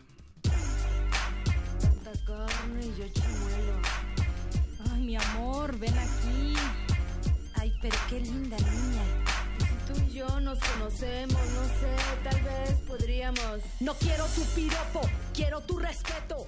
Carlos Marx dijo alguna vez, el progreso de una sociedad puede ser medido por la posición social del sexo femenino. No quiero tu piropo, quiero tu respeto. En este sentido, América Latina tiene grandes retos enfrente para difundir y practicar la igualdad y equidad de género en diversos ámbitos como el laboral, el educativo y el sexual, entre muchos otros. Uno de los asuntos que más urge abordar es la erradicación de la violencia contra la mujer, específicamente los feminicidios. Con base en información de ONU Mujeres, en el mundo una de cada tres ha sufrido violencia física o sexual y 2.600 millones de ellas viven en países donde este tipo de violencia no está penalizada. En el caso de América Latina, 14 de los 25 países con mayor tasa de feminicidios se encuentran en nuestra región, además de que el 98% de ellos siguen impunes. La mula no era arisca, pero la hicieron. La niña no era feminista, pero aquí nos vemos. Los cinco países latinoamericanos con mayor índice de feminicidios son El Salvador, Honduras, Guatemala, Bolivia y entre ellos México. Le siguen Brasil, Chile, Colombia, Costa Rica, Ecuador, Nicaragua, Panamá, Perú, Venezuela, República Dominicana, Belice y Bahamas. Una cifra alarmante es que en 2014 al menos 1.678 mujeres fueron asesinadas por razones de género en 17 naciones latinoamericanas. Según el Observatorio de Igualdad de Género de América Latina y el Caribe de la Comisión Económica para la Región, CEPAL, en el último año, en Argentina hubo 225 asesinatos de mujeres relacionadas con violencia de género. En Uruguay, 24. En Perú, 96. En el caso de Colombia, 145. Nicaragua registró 85 muertes violentas, mientras que en Honduras la cifra alcanzó los 535 asesinatos, es decir, 13.3 por cada 100.000 mujeres. Marcela Lagarde, académica del Centro de Investigaciones Interdisciplinarias en Ciencias y Humanidades de la UNAM, explicó que este tipo de delitos están relacionados estrechamente a cuestiones de género. Femicidio es el crimen más violento que se pueda hacer contra una mujer, que es quitarle la vida violentamente. Es una definición de Diana Russell. Y otra es el crimen cometido de tal y cual por el solo hecho contra una mujer, por el solo hecho de ser mujer, que esa definición es la que más ha pasado en todos los códigos penales que hemos estado, bueno, que han estado en cada país reformando. Yo puedo ser tu hermana, tu hija, Tamara, Pamela o Valentina. Yo puedo ser tu gran amiga. Asimismo, subrayó que es fomentado en sociedades que son tolerantes con la violencia de género. Entonces, definí que sí, que son crímenes de odio contra mujeres. Son crímenes misóginos, claro que sí. Y se dan en sociedades donde hay una enorme tolerancia social a la violencia contra las mujeres y las niñas, porque se da en sociedades donde la sociedad es tolerante y el Estado es tolerante a la violencia contra las mujeres y las niñas. Tú no me vas a humillar, tú no me vas a gritar, tú no me vas a someter, tú no me vas a golpear. Para la doctora Lucía Núñez, colaboradora del Centro de Investigaciones y Estudios de Género de la UNAM, los países de América Latina con alto índice de inseguridad son más proclives a sufrir este tipo de violencia pues ciertas características sociopolíticas, ¿no? Que tenemos problemas ya sea de delincuencia organizada, donde como en México, en el caso de México, que a partir de los fenómenos con la delincuencia organizada, pues se ha este, acrecentado el problema de manera exponencial, pero también tenemos este, otro tipo de violencia que es este el propio al feminicidio, que es la violencia en pareja, ¿no? También. Salgo a la calle y me atacan con piropos y no te conozco y no quiero ese acoso. Y a veces es decir, la inequidad de género, sumada a la inseguridad y a patrones culturales machistas, son obstáculos que dificultan la erradicación de los feminicidios. No obstante, gracias a las manifestaciones de diversas organizaciones sociales latinoamericanas, es posible que estos asesinatos sean visibles y estudiados. Sin embargo, solo en 15 países latinoamericanos se han tipificado los feminicidios como delitos. El primero fue Costa Rica en 2007, le siguió Guatemala en 2008. Dos años después se sumaron Chile y El Salvador, mientras que Nicaragua, México y Argentina lo tipificaron en 2012. Durante los últimos tres años han hecho lo propio Honduras, Bolivia, Panamá, Perú, Ecuador, Venezuela, Brasil y Colombia. Pero esto no garantiza que se actúe de manera eficaz para combatir la violencia de género, indicó la doctora Lucía Núñez.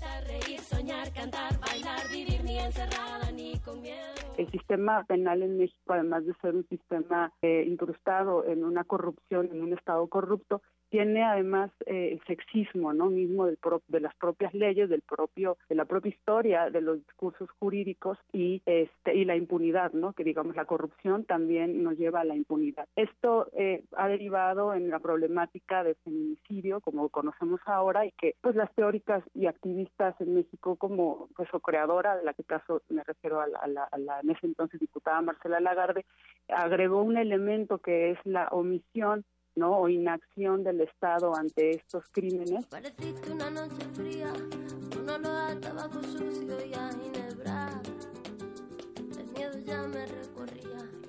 En el caso de México, organizaciones como Vivas las Queremos y Ni una mujer menos ni una muerta más han documentado que de 1985 a 2014 se registraron un total de 47.178 feminicidios mientras que en el último año se contabilizaron 2.289 casos, es decir, 6.3 asesinatos por día. El Estado de México, Chihuahua, Puebla, Michoacán, Guerrero, Jalisco y Baja California son algunas de las entidades con mayor índice de asesinatos.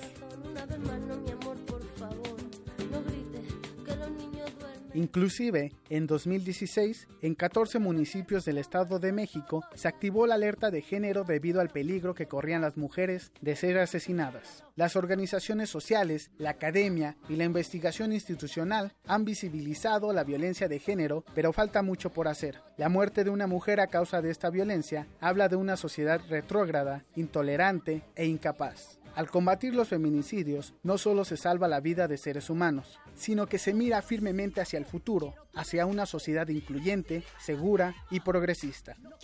Para Radio UNAM, Eric Morales. Pues ahí está la información eh, con la producción de mi compañera Dulce García. Y bueno, pues son, son datos alarmantes lo de los feminicidios en América Latina, un, tema pendiente no solamente en nuestra región, sino alrededor del mundo. Eh, por último, quisiera decirte que pues este día no es simplemente para regalar rosas a las mujeres, sino que para reflexionar juntos como sociedad, hombres y mujeres, lo que estamos haciendo para alcanzar la igualdad y la equidad social entre ambos géneros, además de analizar lo que nos hace falta para combatir eh, los feminicidios y cualquier tipo de violencia contra las mujeres y en ese sentido conocer lo que cada uno de nosotros podemos realizar para formar sociedades incluyentes, seguras y para todas y todos. Es la información de Yanira. Nos escuchamos el día de mañana. Claro que sí, Eric. Muchas gracias. Buenas tardes.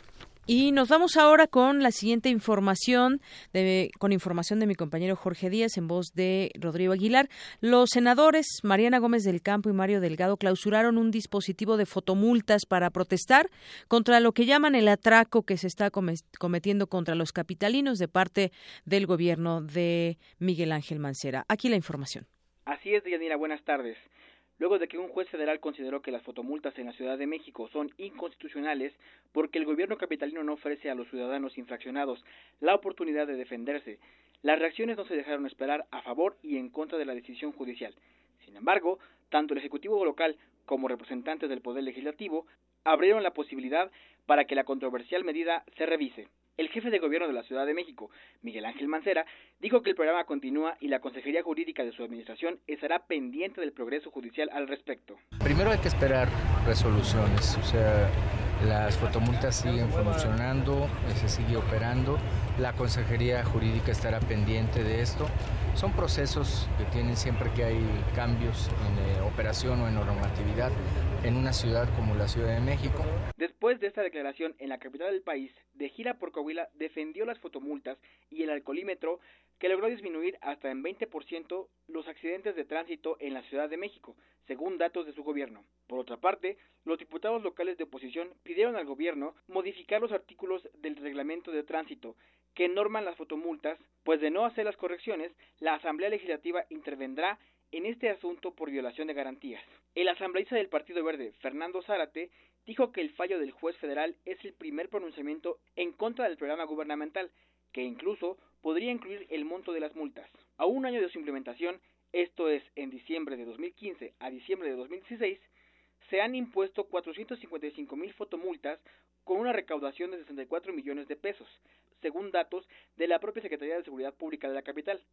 El senador Mario Delgado calificó como negocio del gobierno la medida de infraccionar a automovilistas que aparentemente violan las leyes de tránsito y clausuró simbólicamente un dispositivo de cámara de fotomulta en el poniente de la Ciudad de México. Esto dijo ayer.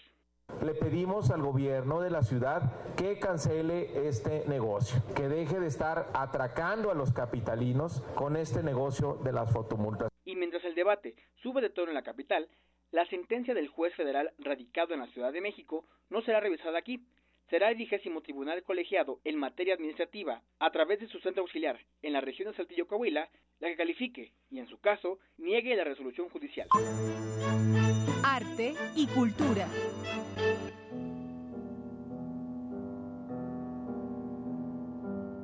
Eleonora Carrington, pintora y escritora inglesa, pero bautizada tras su exilio como mexicana, es una figura imprescindible para entender el surrealismo. Actualmente, sus obras pueden observarse en diversos puntos de la Ciudad de México, como la Banca Escultura, Ya no hay lugar, ubicada a espaldas de la Catedral Metropolitana en la calle Guatemala, el mural En el mundo mágico de los mayas en el Museo Nacional de Antropología y el Cocodrilo, una barca ubicada en Reforma 222.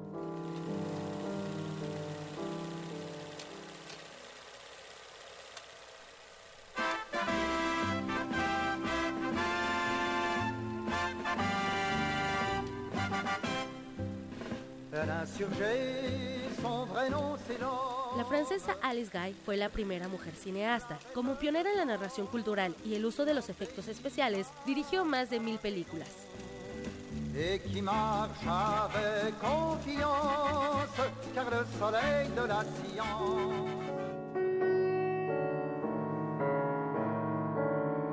Matilde Montoya Lafragua fue la primera mujer en graduarse como doctora en un México que todavía se debatía entre un pasado colonial y un presente medio independiente. Su interés por la medicina la llevó a que recibiera el título de partera a los 16 años de edad.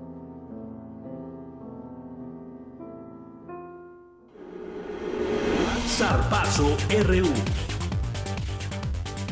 En un minuto, Isaí Morales, adelante. Pues me voy a llevar más de un minuto, pero bueno. Seguimos con el tema de las barras en México y hoy toca el turno de hablar de libres y locos. Escuchemos la nota que les preparamos.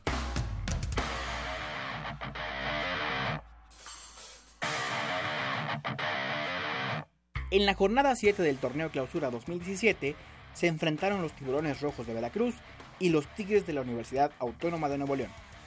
El actual campeón de fútbol mexicano exhibió a los escualos y les quitó el invicto al golearlos tres goles por cero. El resultado no fue del agrado de la afición del puerto, que empezó a lanzar objetos al campo y en las tribunas iniciaron las agresiones entre la porra local y Liebres Locos, la barra del equipo visitante. El grupo de animación de Tigres se fundó el 28 de octubre de 1998, justo cuando se desató la tigremanía luego de que los felinos consiguieran el ascenso a Primera División. Es de las pocas barras que hasta ahora mantienen una relación cordial con su directiva. Entre los principales códigos por los que se rige la barra destacan el apoyo mutuo, la lealtad, el aguante, el siempre ir al frente, la hermandad y no dar nunca ni un paso atrás. Libres y Locos se ha convertido en una de las barras de mayor tradición y en una de las más poderosas e influyentes del fútbol mexicano. Con más de 9.000 integrantes, es de las pocas porras de animación que no tiene subgrupos al interior.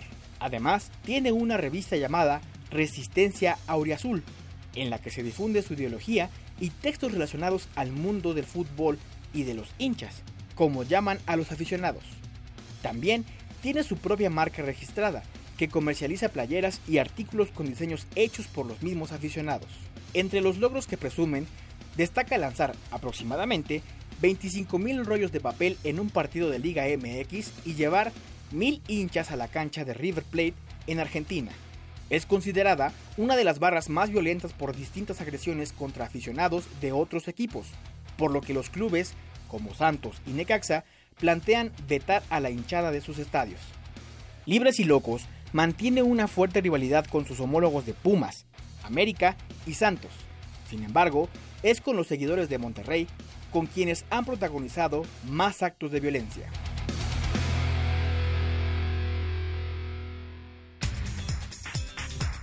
De Yaniras, aquí la información deportiva. Gracias, Isaí. Y nos vamos rápidamente con eh, la información de última hora con nuestra compañera Virginia Sánchez. Vicky, adelante. Hola, ¿qué tal, Deyanira? Muy. El jefe de gobierno de la Ciudad de México, Miguel Ángel Mancera, negó estar detrás de la destitución de Miguel Barbosa como coordinador de los senadores del PRD. La Comisión Nacional de Derechos Humanos aseguró que las acciones de las instituciones del Estado no han sido suficientes para erradicar la violencia de género y los feminicidios. Esta es la información hasta el momento. Muy buenas tardes. Gracias, Vicky. Hasta mañana. Soy Deyanira Morán. Que tenga buena tarde y buen provecho.